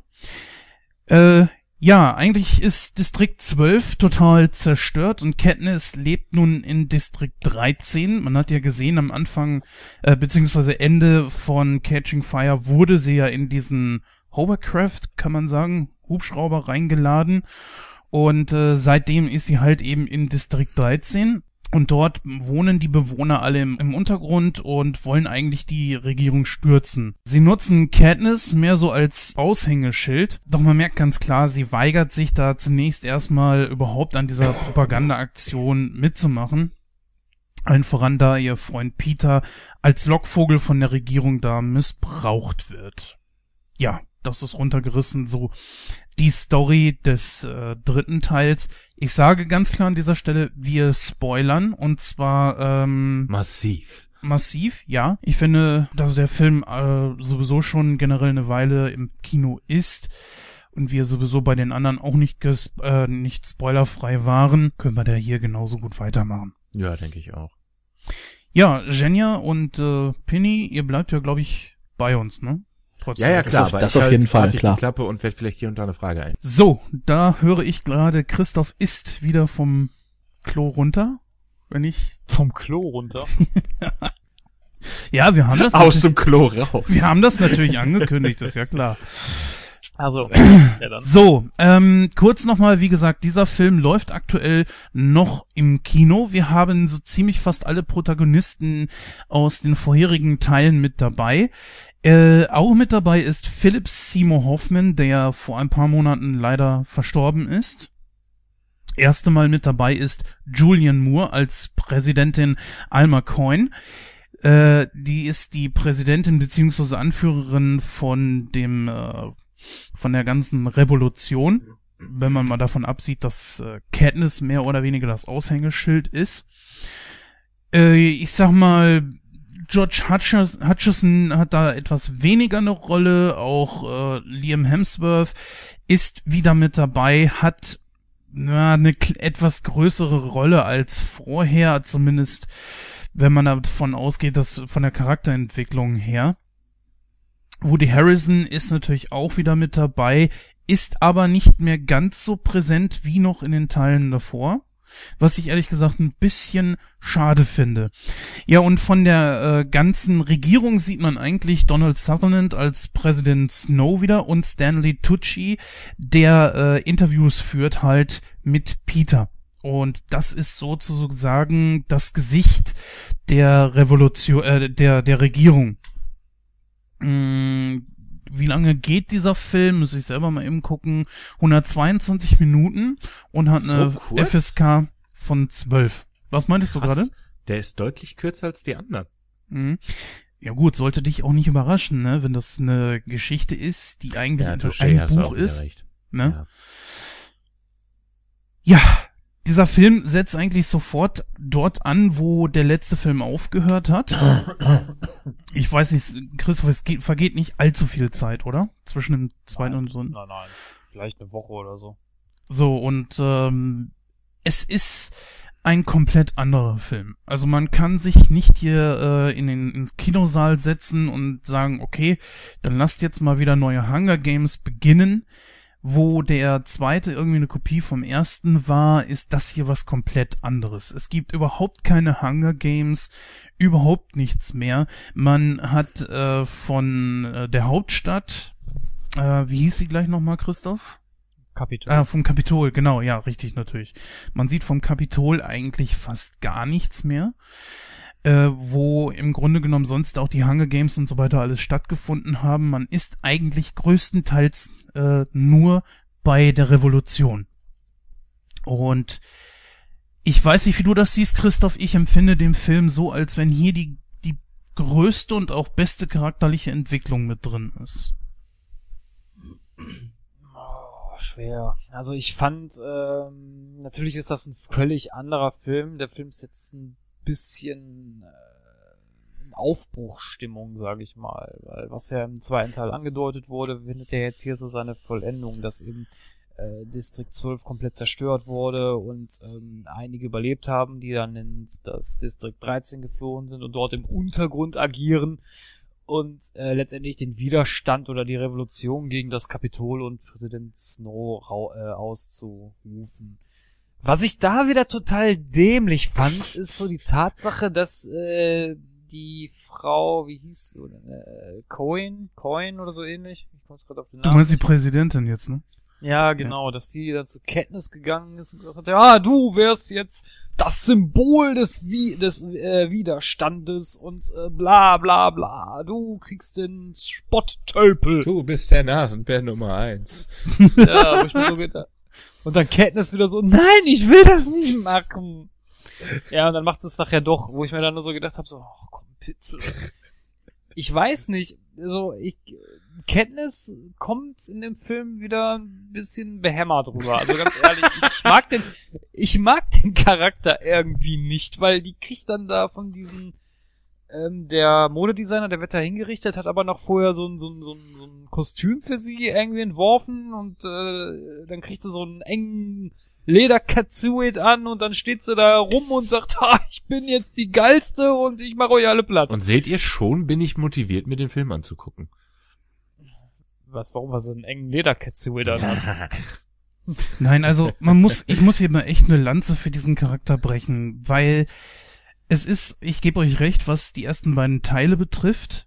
Mm, Im dritten allerdings, da bin ich überhaupt nicht deiner Meinung, Christoph. Ich finde, dass sie hier Erst einmal äh, ist das natürlich konsequent, dass man hier das, es übernommen hat, dass sie immer noch äh, nicht in ihre Rolle hineingewachsen ist. Ja, nein, nein, nein, nein, da verstehst du mich jetzt falsch. Ich finde, konsequent ist, ist es, aber es ging mir schon in den ersten beiden Filmen auf den Sack. Gut, das ist hier aber auch eine ganz andere Sache, ne? Hier soll sie ja jetzt das ganze Gesicht der Revolution werden. Ja, aber sie war ja vorher auch das Gesicht. Jetzt nicht das Gesicht der Revolution, sondern das Gesicht der Hunger Games. Das Arschgesicht. Harr, harr. Entschuldigung. Aber das nur im zweiten Teil, nicht im ersten, ne? Das ist ja klar. Na, aber im ersten Teil war sie mehr so das Gesicht von ihrem Distrikt. Also du kannst das so sehen. Erst war, war so hier so die Verkörperung von District 12 und dann die Verkörperung der Hunger Games und jetzt ist sie die Verkörperung der Revolution. Was kommt als nächstes? Ja, aber ich weiß es, aber die Leute, die das Buch nicht gelesen haben, wissen es nicht. Also ich sehe ich sehe das so, dass sie sich selbst einfach es nicht zutraut und mit sich selbst im Zwiespalt ist. Und ich finde, dass Jennifer Lawrence das sehr gut rübergebracht hat. Und letzten Endes ist es irgendwann so, dass sie die Schnauze voll hat über, ich weiß gar nicht, nach einer halben oder dreiviertel Stunde äh, des Films und dann aber so langsam aber sicher beginnt, weil sie auch echt sauer wird, ähm, dass sie beginnt, ihre Rolle zu akzeptieren.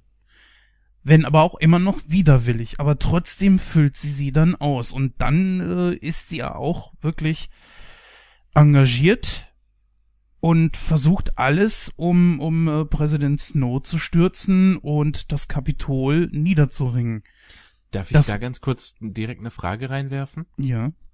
Es wurde ja in Catching Fire angedeutet, dass der Präsident Snow, ich will die ganze Zeit Präsidents Group sagen, ich habe keine Ahnung warum, äh, dass der Präsident Snow, äh, keine Ahnung, irgendwie Leukämie oder sowas hat. Der äh, blutet ja praktisch in sein Weinglas auf der großen Feier. Äh, wird das thematisiert oder? Weil das war so eine Sache, die äh, pff, Ich glaube nur in der Nebenhandlung, oder? Ja, in irgendeinem Neben. Ich bin ich mir jetzt aber auch nicht so hundertprozentig sicher, da habe ich jetzt nicht drauf so geachtet. Okay. Tja, auf jeden Fall, man hat da, also wie gesagt, eine Charakterentwicklung auf jeden Fall. Peter zum Beispiel, der euch beiden auf den Keks gegangen ist, hat eine ganz kleine Rolle, wie wir das ja eben auch schon gehört haben. Hatte er vorher auch. Entschuldigung. Ja, aber er ist hier wirklich omnipräsent. Weil er ist ja vom Kapitol gefangen genommen worden. Am Ende des zweiten Teils. Mhm. Und das wissen die ja noch nicht mal. Sie suchen ja Peter. Bis er dann irgendwann auftaucht und dann eigentlich nur in diesen Interviewsequenzen. Au, au, Augenblick. Stopp, stopp, stopp, stopp, stopp, stopp, stopp, stopp, stopp. Die wissen sehr wohl, dass der im Kapitol rumhängt, weil am Ende des zweiten Teils sagen sie, dass er im Kapitol ist. Wirklich? Dann Ja. habe ich mich vielleicht da ein bisschen vertan. Auf jeden Fall ist er sehr wenig dabei. Sie, er ist am Ende halt äh, befreit worden, was natürlich noch ein ziemlich großer äh, Twist ist, weil ähm, Ja, das fand ich die dämlichste Szene an dem ganzen Film. wo er ausgetickt ist, ne? Naja, Ja, habe ich ihm auch nicht abgekauft. Das habe ich Josh Hutcherson nicht abgekauft. Er wirkte so wie äh, Für eine Leute, Pille die den aus Film Star nicht Trek. gesehen haben, erklärt es bitte. Ähm, Ähm, äh, Achtung, Spoiler. Für diejenigen, die das jetzt nicht hören möchten, die können jetzt gerne sich die Finger in die Ohren stecken und la la la la singen. Oder einfach nur bis zum nächsten, bis zu einer nächsten Sprungmarke weitergehen. Das überlasse ich euch. Ähm, es geht darum, und zwar wird Peter in dem Kapitol durch psychische Folter dazu gebracht, äh, Katniss als Bedrohung anzusehen. Katniss will Peter natürlich befreien, geht dann auch dorthin und Peter tickt dann völlig aus, weil er sie halt als Bedrohung wahrnimmt und will sie erwürgen. Eine Motivation, die ich nachvollziehen kann.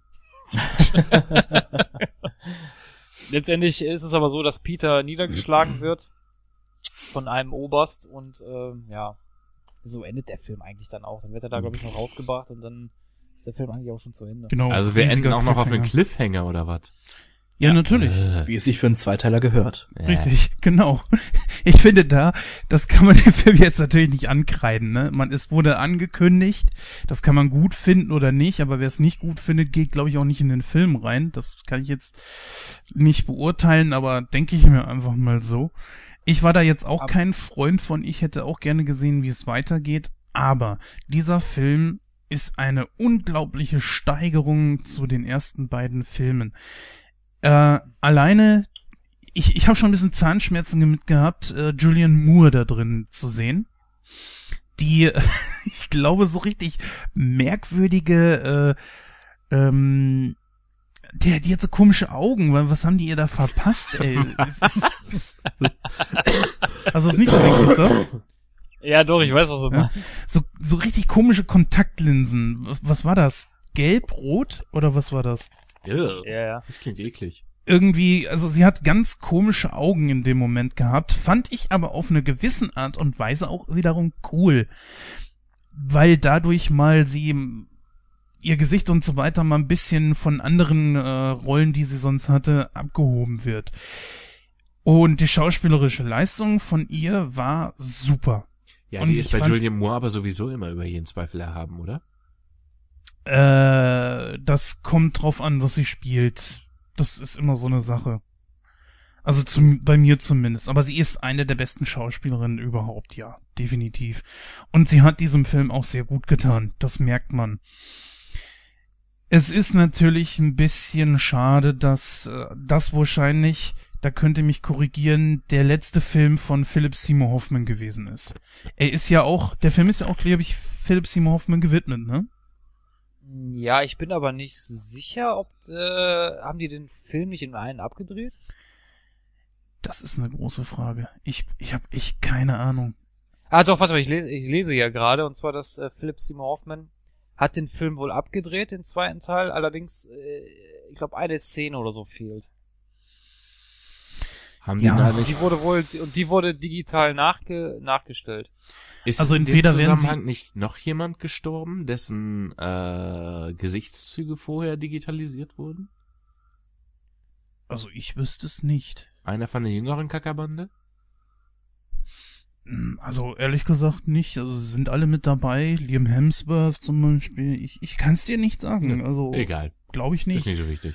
Meinst du vielleicht einen anderen Film, The Fast and the Furious? Nein. Okay. Dann hätte ich The Fast and the Furious gesagt.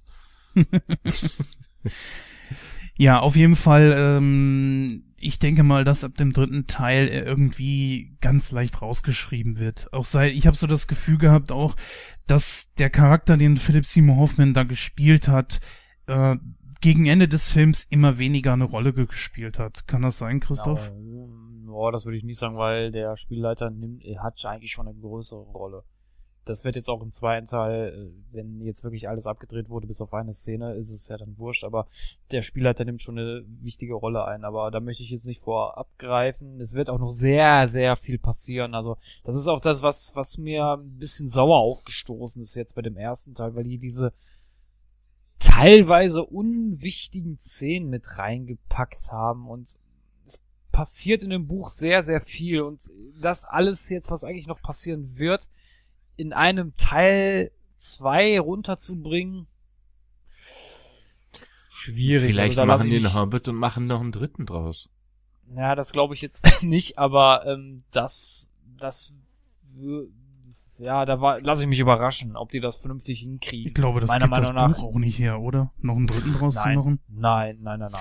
Also ich finde, dass gerade das in diesem Film hier, er fängt relativ seicht an, langsam, gemächlich und so weiter und kommt dann schon ein bisschen mehr in Fahrt. Du merkst die charakterlichen Entwicklungen, wie ich es ja schon angesprochen habe, aber auch die ganze Umgebung, weil du hast alles in Trümmern liegen und, und du merkst die Angriffe des Kapitols, aber du siehst es nicht wirklich, sondern du bleibst bei den Charakteren dabei und es kommt schon richtig klasse rüber. Und äh, ich find's auch ganz gut, dass man hier auch mal weibliche Charaktere in den Vordergrund gestell, gestellt hat, die auch scheinbar ein bisschen was in der Birne haben.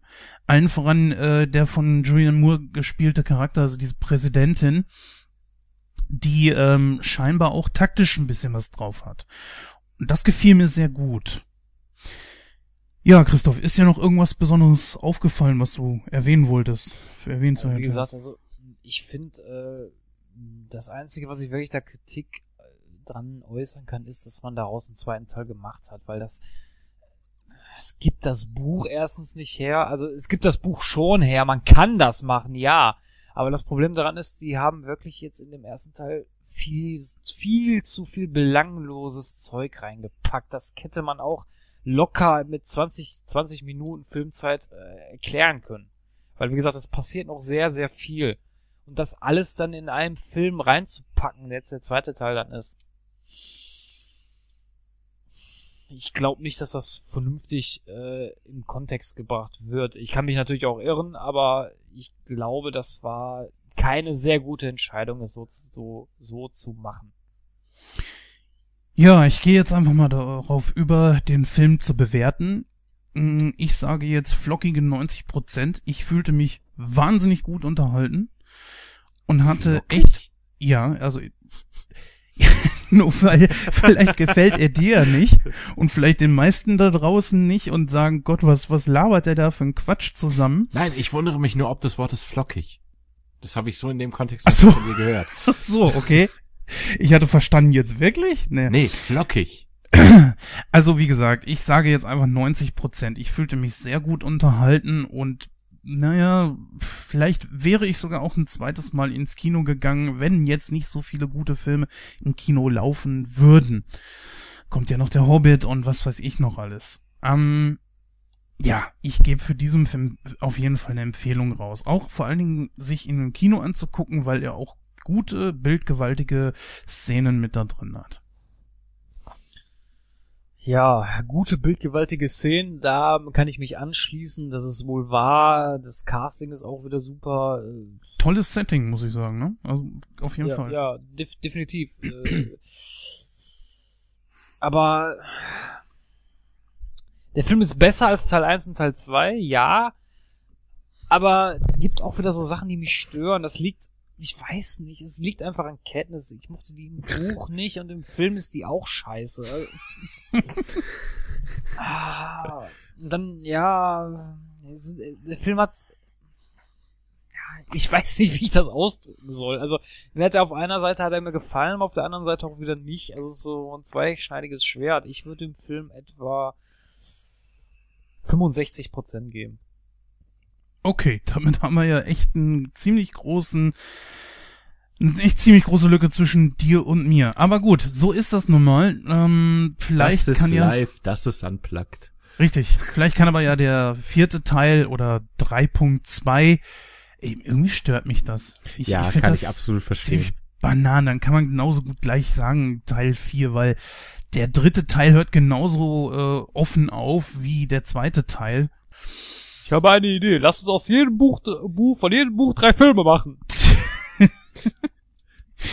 Ja, wir haben jetzt noch eins auf dem Programm. Das sind die neuesten Kinostarts, wo wir euch gerne vier Filme vorstellen wollen. Und dahin gehen wir jetzt mal über. Bis gleich.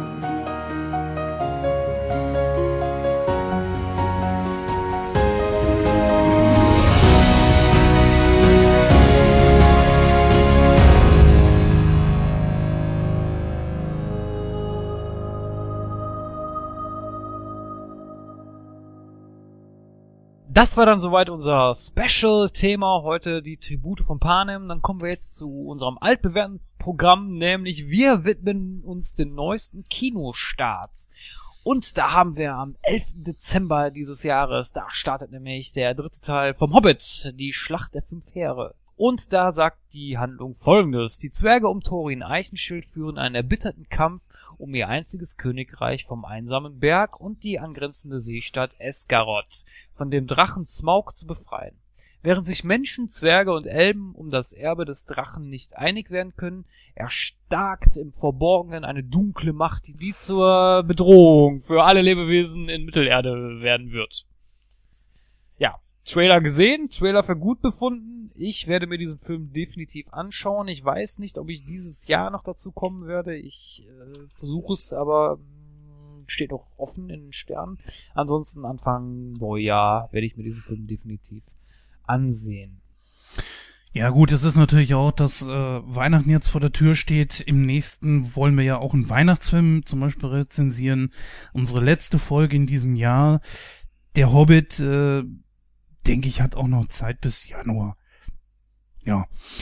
Ich habe mich eingehend über diesen Film informiert. Ich weiß auch schon ungefähr, wie er ähm, ausgehen wird, was natürlich nicht überraschend ist. Die Handlung ist natürlich durch das Buch bekannt. Ich habe mir viele andere Podcasts dazu angehört. Ich finde, der Film wird sehr große Twists haben und definitiv überraschen. Ich glaube auch, vor allen Dingen deswegen, weil er der spannendste und interessanteste Teil werden wird. Das kann man, glaube ich, Entschuldigung, das kann man wohl, glaube ich, auf jeden Fall sagen. Ist das eine Kinoempfehlung ohne Mass? Da kann man, glaube ich, ich glaube, keiner von uns wird sagen, kommt, wisst ihr was, wartet bis auf Blu-ray oder so. Ich muss ganz ehrlich sagen, ich habe noch keinen Hobbit-Film gesehen und auch auf die Gefallen, dass ich mir jetzt sehr viele Feinde mache. Ich bin auch kein großer Freund von den Herr der Ringe-Filmen. Insofern, ähm, wenn die Landschaftsaufnahmen ähnlich sind wie bei Herr der Ringe, kann ich mir gut vorstellen, dass der im Kino rein visuell verdammt gut kommt. Aber äh, inhaltlich reizt er mich überhaupt nicht. Genia, wie ist das bei dir? Du hast ja gesagt, du bist Fantasy-Fan. Ich meine, Tolkien ist ja sowieso generell so ein Ding in aller Munde. Wenn es um Fantasy kommt, ist Tolkien mit einer der ersten Namen, die man lesen kann. Äh, ich habe die Herr der Ringe Teile gesehen. Ähm, würde ich mir auch nochmal angucken, jederzeit eigentlich. Muss aber dazu ganz ehrlich gestehen, ich habe noch keinen Hobbit-Film gesehen. Und ich bin gespannt. Viele sagen, solltest du den Hobbit mal anschauen. Viele sagen, mh, nee, Hobbit war jetzt nicht so meins, da sind Herr der Ringe Filme besser. Ich denke mal, dass ich mir um die Weihnachtszeit rum selbst ein Bild machen werde und die Hobbit-Filme schauen werde. Kann ich dir nur empfehlen. Also sie sind nicht so wie der Herr der Ringe. Man merkt natürlich ganz klar, dass es eine Buchverfilmung ist. Dass zum Beispiel Radagast mit, mit Vogelscheiße da durch die Gegend fährt und so auf dem Haar. Das, das, das ist einfach lächerlich irgendwo. und Mhm. wird einfach dem Herrn der Ringe nicht gerecht. Aber dadurch, dass sie sehr viele äh, Geschichten aus dem Silmarillion genommen haben, beziehungsweise glaube ich auch so einiges aus Abschriften von Tolkien oder so, die er mal irgendwo niedergeschrieben hat, auf Fragen von Fans oder so in der Richtung, da will ich mich jetzt nicht festlegen, ob dem wirklich so ist, aber ich glaube, so in der Richtung war das, äh, sind die Lücken schon recht gut gefüllt. Ich glaube aber, dass äh, zweieinhalb Stunden Filme auf jeden Fall gereicht hätten. Ja. Ähm, Sind die auch schon wieder drei Stunden lang, die Filme, oder was? ja, die Extended sogar um 3,20 bis 3,30. Ach du Scheiße. Ja. Gut, äh, nächster auf der Liste, da wolltest du dich gerne zu äußern, Penny. The Loft. Jo, und, und genau, es ist der am 11. Dezember anlaufende The Loft. Handlung, kurz zusammengefasst, fünf Freunde, nicht die Kinderbücher, äh, äh, fünf Kumpels äh, haben sich zusammen Loft gemietet, in dem sie äh, mit anderen Frauen fremdgehen. Und äh, ja, Problem ist, eines Tages findet man dort eine Leiche. Äh, was in Konsequenz bedeutet, einer von den fünf weiß mehr, als er zugeben möchte. Und ähm, das, was ich aus dem Trailer mitgenommen habe, das hatte mir fast schon Hitchcock-mäßige Anleihen. Das hat mir also inhaltlich ziemlich gut gefallen. Äh, es ist mal wieder ein Krimi. Es ist ein bisschen abseits vom äh, dem, was in der letzten Zeit so im Kino gelaufen ist. Hat mich sehr positiv angesprochen. Könnte man einen Blick riskieren. Klingt sehr geil. Ja. Klingt nach einem unglaublichen Twist. Oh, das ist so ein Wort, das heute auch häufiger fällt. Ja. äh, aber es, es klingt unglaublich spannend mit vielen Wendungen und sowas und sowas lieb ich ja einfach. Ich weiß jetzt gar nicht, ähm, ob das der Trailer hergegeben hat, ob sehr viel nicht auch nur in diesem Loft stattfindet. Äh, das weiß ich nicht genau. Das ging mir aus dem Trailer so jetzt nicht unbedingt hervor. Da waren durchaus viele unterschiedliche äh, Locations. Das schon. Ja. Wie seht ihr beiden Ja. das, Christoph und Das- Jenny? Das ist, äh, ist jetzt Premiere. Das ist das zweite Mal, dass ich bei unserem Kinostart sage, dass das ein Film ist, den ich mir durchaus ansehen würde. das habe ich nämlich, das habe ich nämlich noch nie gesagt. ähm, ja, doch. Ähm, fand den, ich fand den Trailer gut. Ähm, ins Kino, doch, also wirklich, wie gesagt, das ist das zweite, das zweite Mal in Folge, dass ich das sagen würde, sage. Ähm, doch, das ist ein Film, den ich mir definitiv, also was ist heißt definitiv, weiß ich nicht. Also kommt natürlich immer darauf an, ob mich jemand begleitet. Aber äh, wenn, doch, den könnte ich mir auch durchaus im Kino geben. Du, weißt du was? Ich lade dich ein. Ja.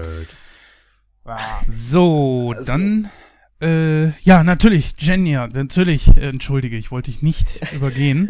macht nichts, macht nichts. Ähm, The Loft, ich würde sagen, ein Film, den ich mir auch angucken könnte. Äh, der Twist dabei, dass die Freunde sich dann irgendwann nicht mehr vertrauen und dass einer den anderen dann irgendwie auch stalkt, um zu gucken, vielleicht wer hat was zu verbergen, könnte ich mir unter Umständen sehr interessant vorstellen. Ja, also definitiv. Als nächstes steht hier Serena. Ich hoffe, das spricht man richtig aus. Das ist ein Film, der am 18. Dezember ins Kino kommen wird. Story ist, George Pemberton und seine Frau Serena ziehen 1929 nach North Carolina, um in der Holzindustrie erfolgreich zu sein. Serena erweist sich als geschickte Geschäftsfrau und ihrem Mann ebenbürtig. Das frisch vermählte Paar geht seinen Weg ohne Rücksicht auf Verluste. Die leidenschaftliche Beziehung beginnt zu bröckeln, als Serena erfährt, dass sie keine eigenen Kinder haben kann. So.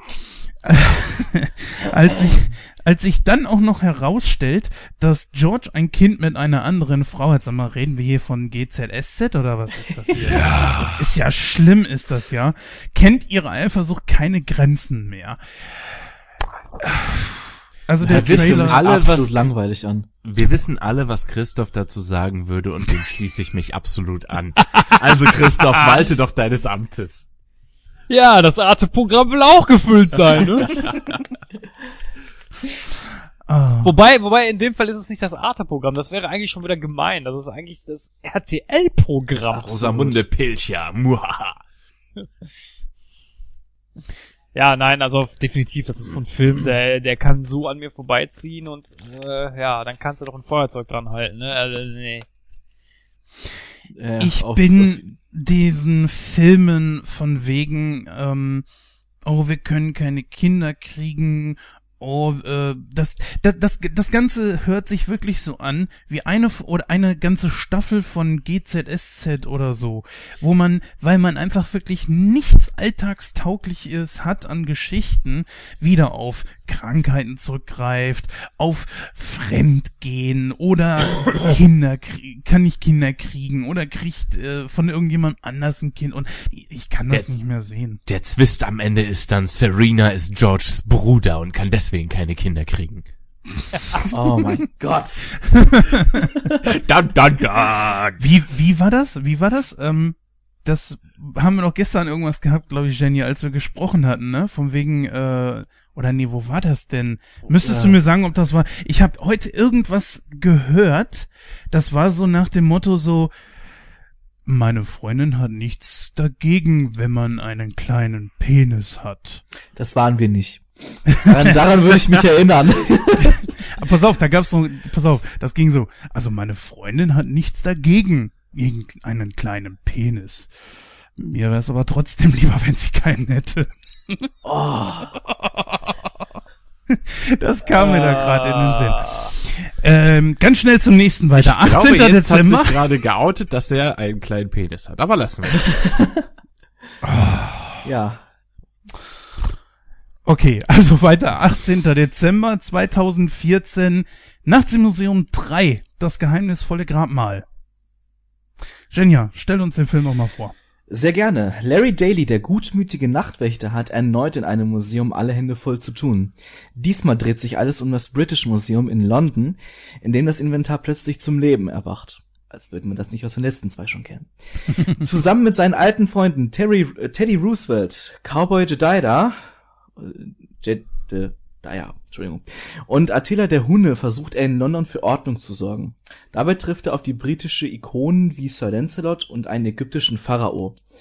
Doch nicht alle Museumsbewohner freuen sich Die über ja gerade bei Pharaonen britische Ikonen sind. Es tut mir leid, aber. Äh, doch nicht alle Museumsbewohner freuen sich über die Ankunft des Nachtwächters. Also ich kann für meinen Teil sagen, ich habe den Trailer gesehen. Es beinhaltet für mich nichts Neues. Dennoch würde ich ins Kino gehen, alleine weil es Robin Williams letzter Film ist. Und Oh gerade ja, da stimmt, kräuseln ja. sich mir alle Fußnägel, dass ausgerechnet so ein Film Robin Williams letztes Kinoereignis ist. Ich habe den ersten Nachts im Museum angefangen, habe nach ungefähr der Hälfte ausgestellt, weil er mir zu dämlich war. Dem zweiten habe ich gar nicht erst eine Chance gegeben. Und auch in diesem Fall muss ich leider sagen, brauche ich nicht. Schade, dass Robin Williams da als letztes drin vorgekommen ist. Aber nee, sorry. Also ich kann von meiner Seite aus sagen, ich fand den ersten wirklich unterhaltsam, weil der hatte wirklich Witz und Charme und auch Robin Williams hat wirklich sein Übriges dazu getan. Der zweite war so, ja okay, man hat den, den ersten erkannt, man hat so ein bisschen die Kopie, wie beim Tribute von Panem 1 und 2. Man hat also wirklich gesehen, okay, man hat das jetzt schon mal gehabt. Der dritte wird wohl nicht anders sein, auch vom Trailer her nicht. Ähm, aber es Ich ist halt nicht. Robin Williams. Ich kann mich da dem Pinny eigentlich äh, nahtlos anschließen. Ich habe den ersten Teil zur Hälfte geguckt, fand das äh, war mir auch zu albern irgendwie. Den zweiten, der zweite ist auch an mir vorbeigegangen. Beim dritten muss ich auch sagen, große Ehrfurcht vor Robin Williams, aber musste sowas sein letzter Film sein. Das wird dem Mann überhaupt nicht gerecht. Also nein, das ist überhaupt nichts für mich. Ja, weiß ich nicht. Also ich fand beide Teile gut. Ich habe beide Teile auch auf Blu-ray. Ich würde Boah. mir den, also ich gehe da mit Genia konform. Würde der, also ich sag mal so, ich würde vielleicht wirklich ins Kino gehen, Mhm. aber es ist einfach zu viel im Kino, dass ich da aussortiere und dann würde dieser Film wahrscheinlich darunter fallen. Das muss ich ganz klar sagen. Ich mag äh, natürlich Ben Stiller auch. Ben Stiller ist wieder besser geworden, weg von diesen diesen Pinkel- und Kacker-Filmchen, wo Adam Sandler mittlerweile ja fast nur noch von lebt. Das ist so eine Art Humor, den brauche ich nicht. Da ist er mittlerweile von weg seit äh, diesem Film ähm, Das äh, erstaunliche Leben des Walter Mitty, der großartig war. Ja, es, es ist schwierig bei diesem, diesem Film. Also angucken werde ich ihn mir auf jeden Fall und den Weg in meine Blu-ray-Sammlung wird, wird auf jeden Fall auch finden. Ich würde ihn schon fürs Kino empfehlen. Ja, aber ich muss ihn wahrscheinlich leider aussortieren. Ist natürlich auch rund um Weihnachten und so weiter alles ein bisschen stressig. Damit sind wir auch mit den Kinovorstellungen der nächsten zwei Wochen voll. Äh, beziehungsweise fertig. Und äh, ja, bleibt eigentlich nur noch uns zu verabschieden. Bis gleich.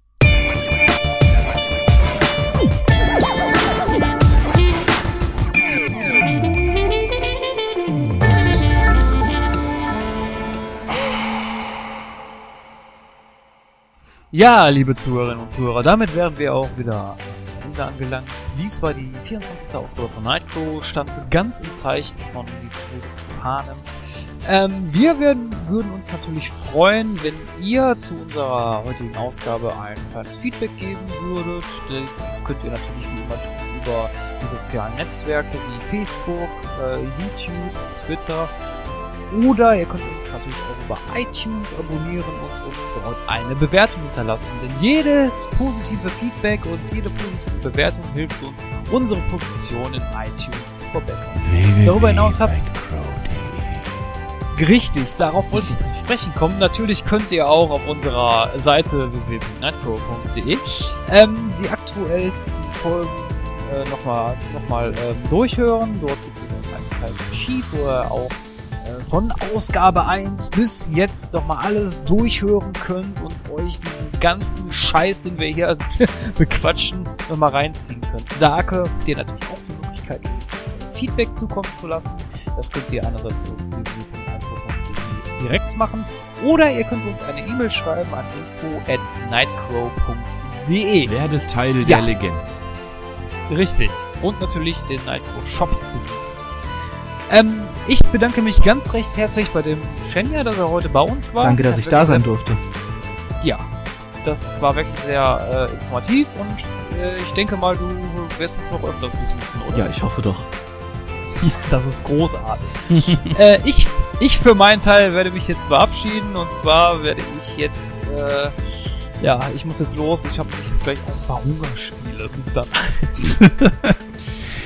Ja, ich habe noch Äh. ein, zwei, drei kleine Ankündigungen, die ich ganz schnell machen möchte. Ein Feedback haben wir bekommen, worum es ging, warum im Archiv so komische Bildchen sind, die ja manchmal nicht so ganz passend sind.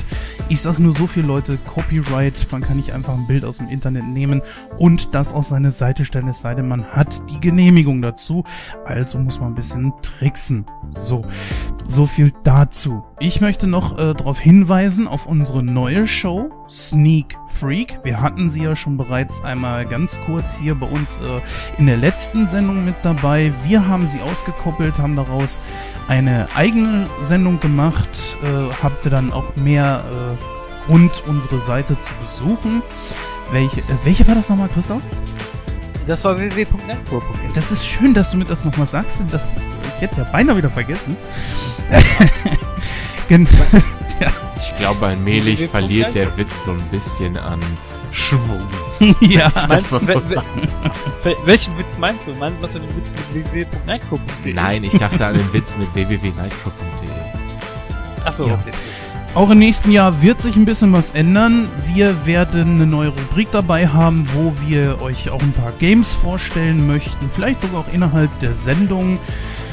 Und äh, das wird dann natürlich alles auf nightcrow.de dann zu finden sein. Mehr darüber werden wir euch entsprechend dann informieren. An dieser Stelle möchte ich mich dann auch jetzt verabschieden. Einmal werden wir uns in diesem Jahr dann hören. Dann wollen wir mal hoffen, dass es äh, schön schneit, aber dadurch dann keine Unfälle entstehen.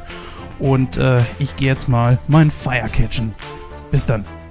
Ja, ich mache es kurz. Ich äh, nutze die äh, unvergesslichen Worte des ähm, Vorfahren von Vlad Tepes, der da sagte, ja, stoi Blackle, dem neu pusht. Macht's gut. Und ich danke dabei gewesen zu sein und ähm, sage auch auf Wiedersehen. Ja, das, äh, ja, großartig. Äh. So, Ich stopp da mal meine Aufnahme ein. Achso, ja, das sollte ich äh, auch. Ich-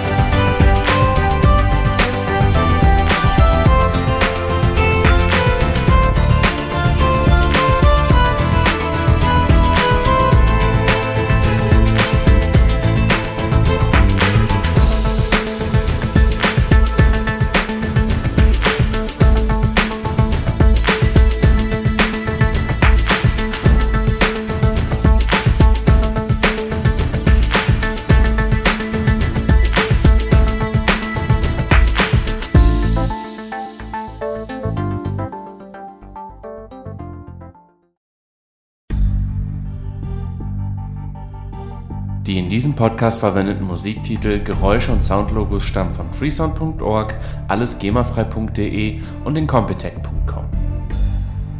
Schaut dort doch einfach mal vorbei, ein Besuch lohnt sich immer.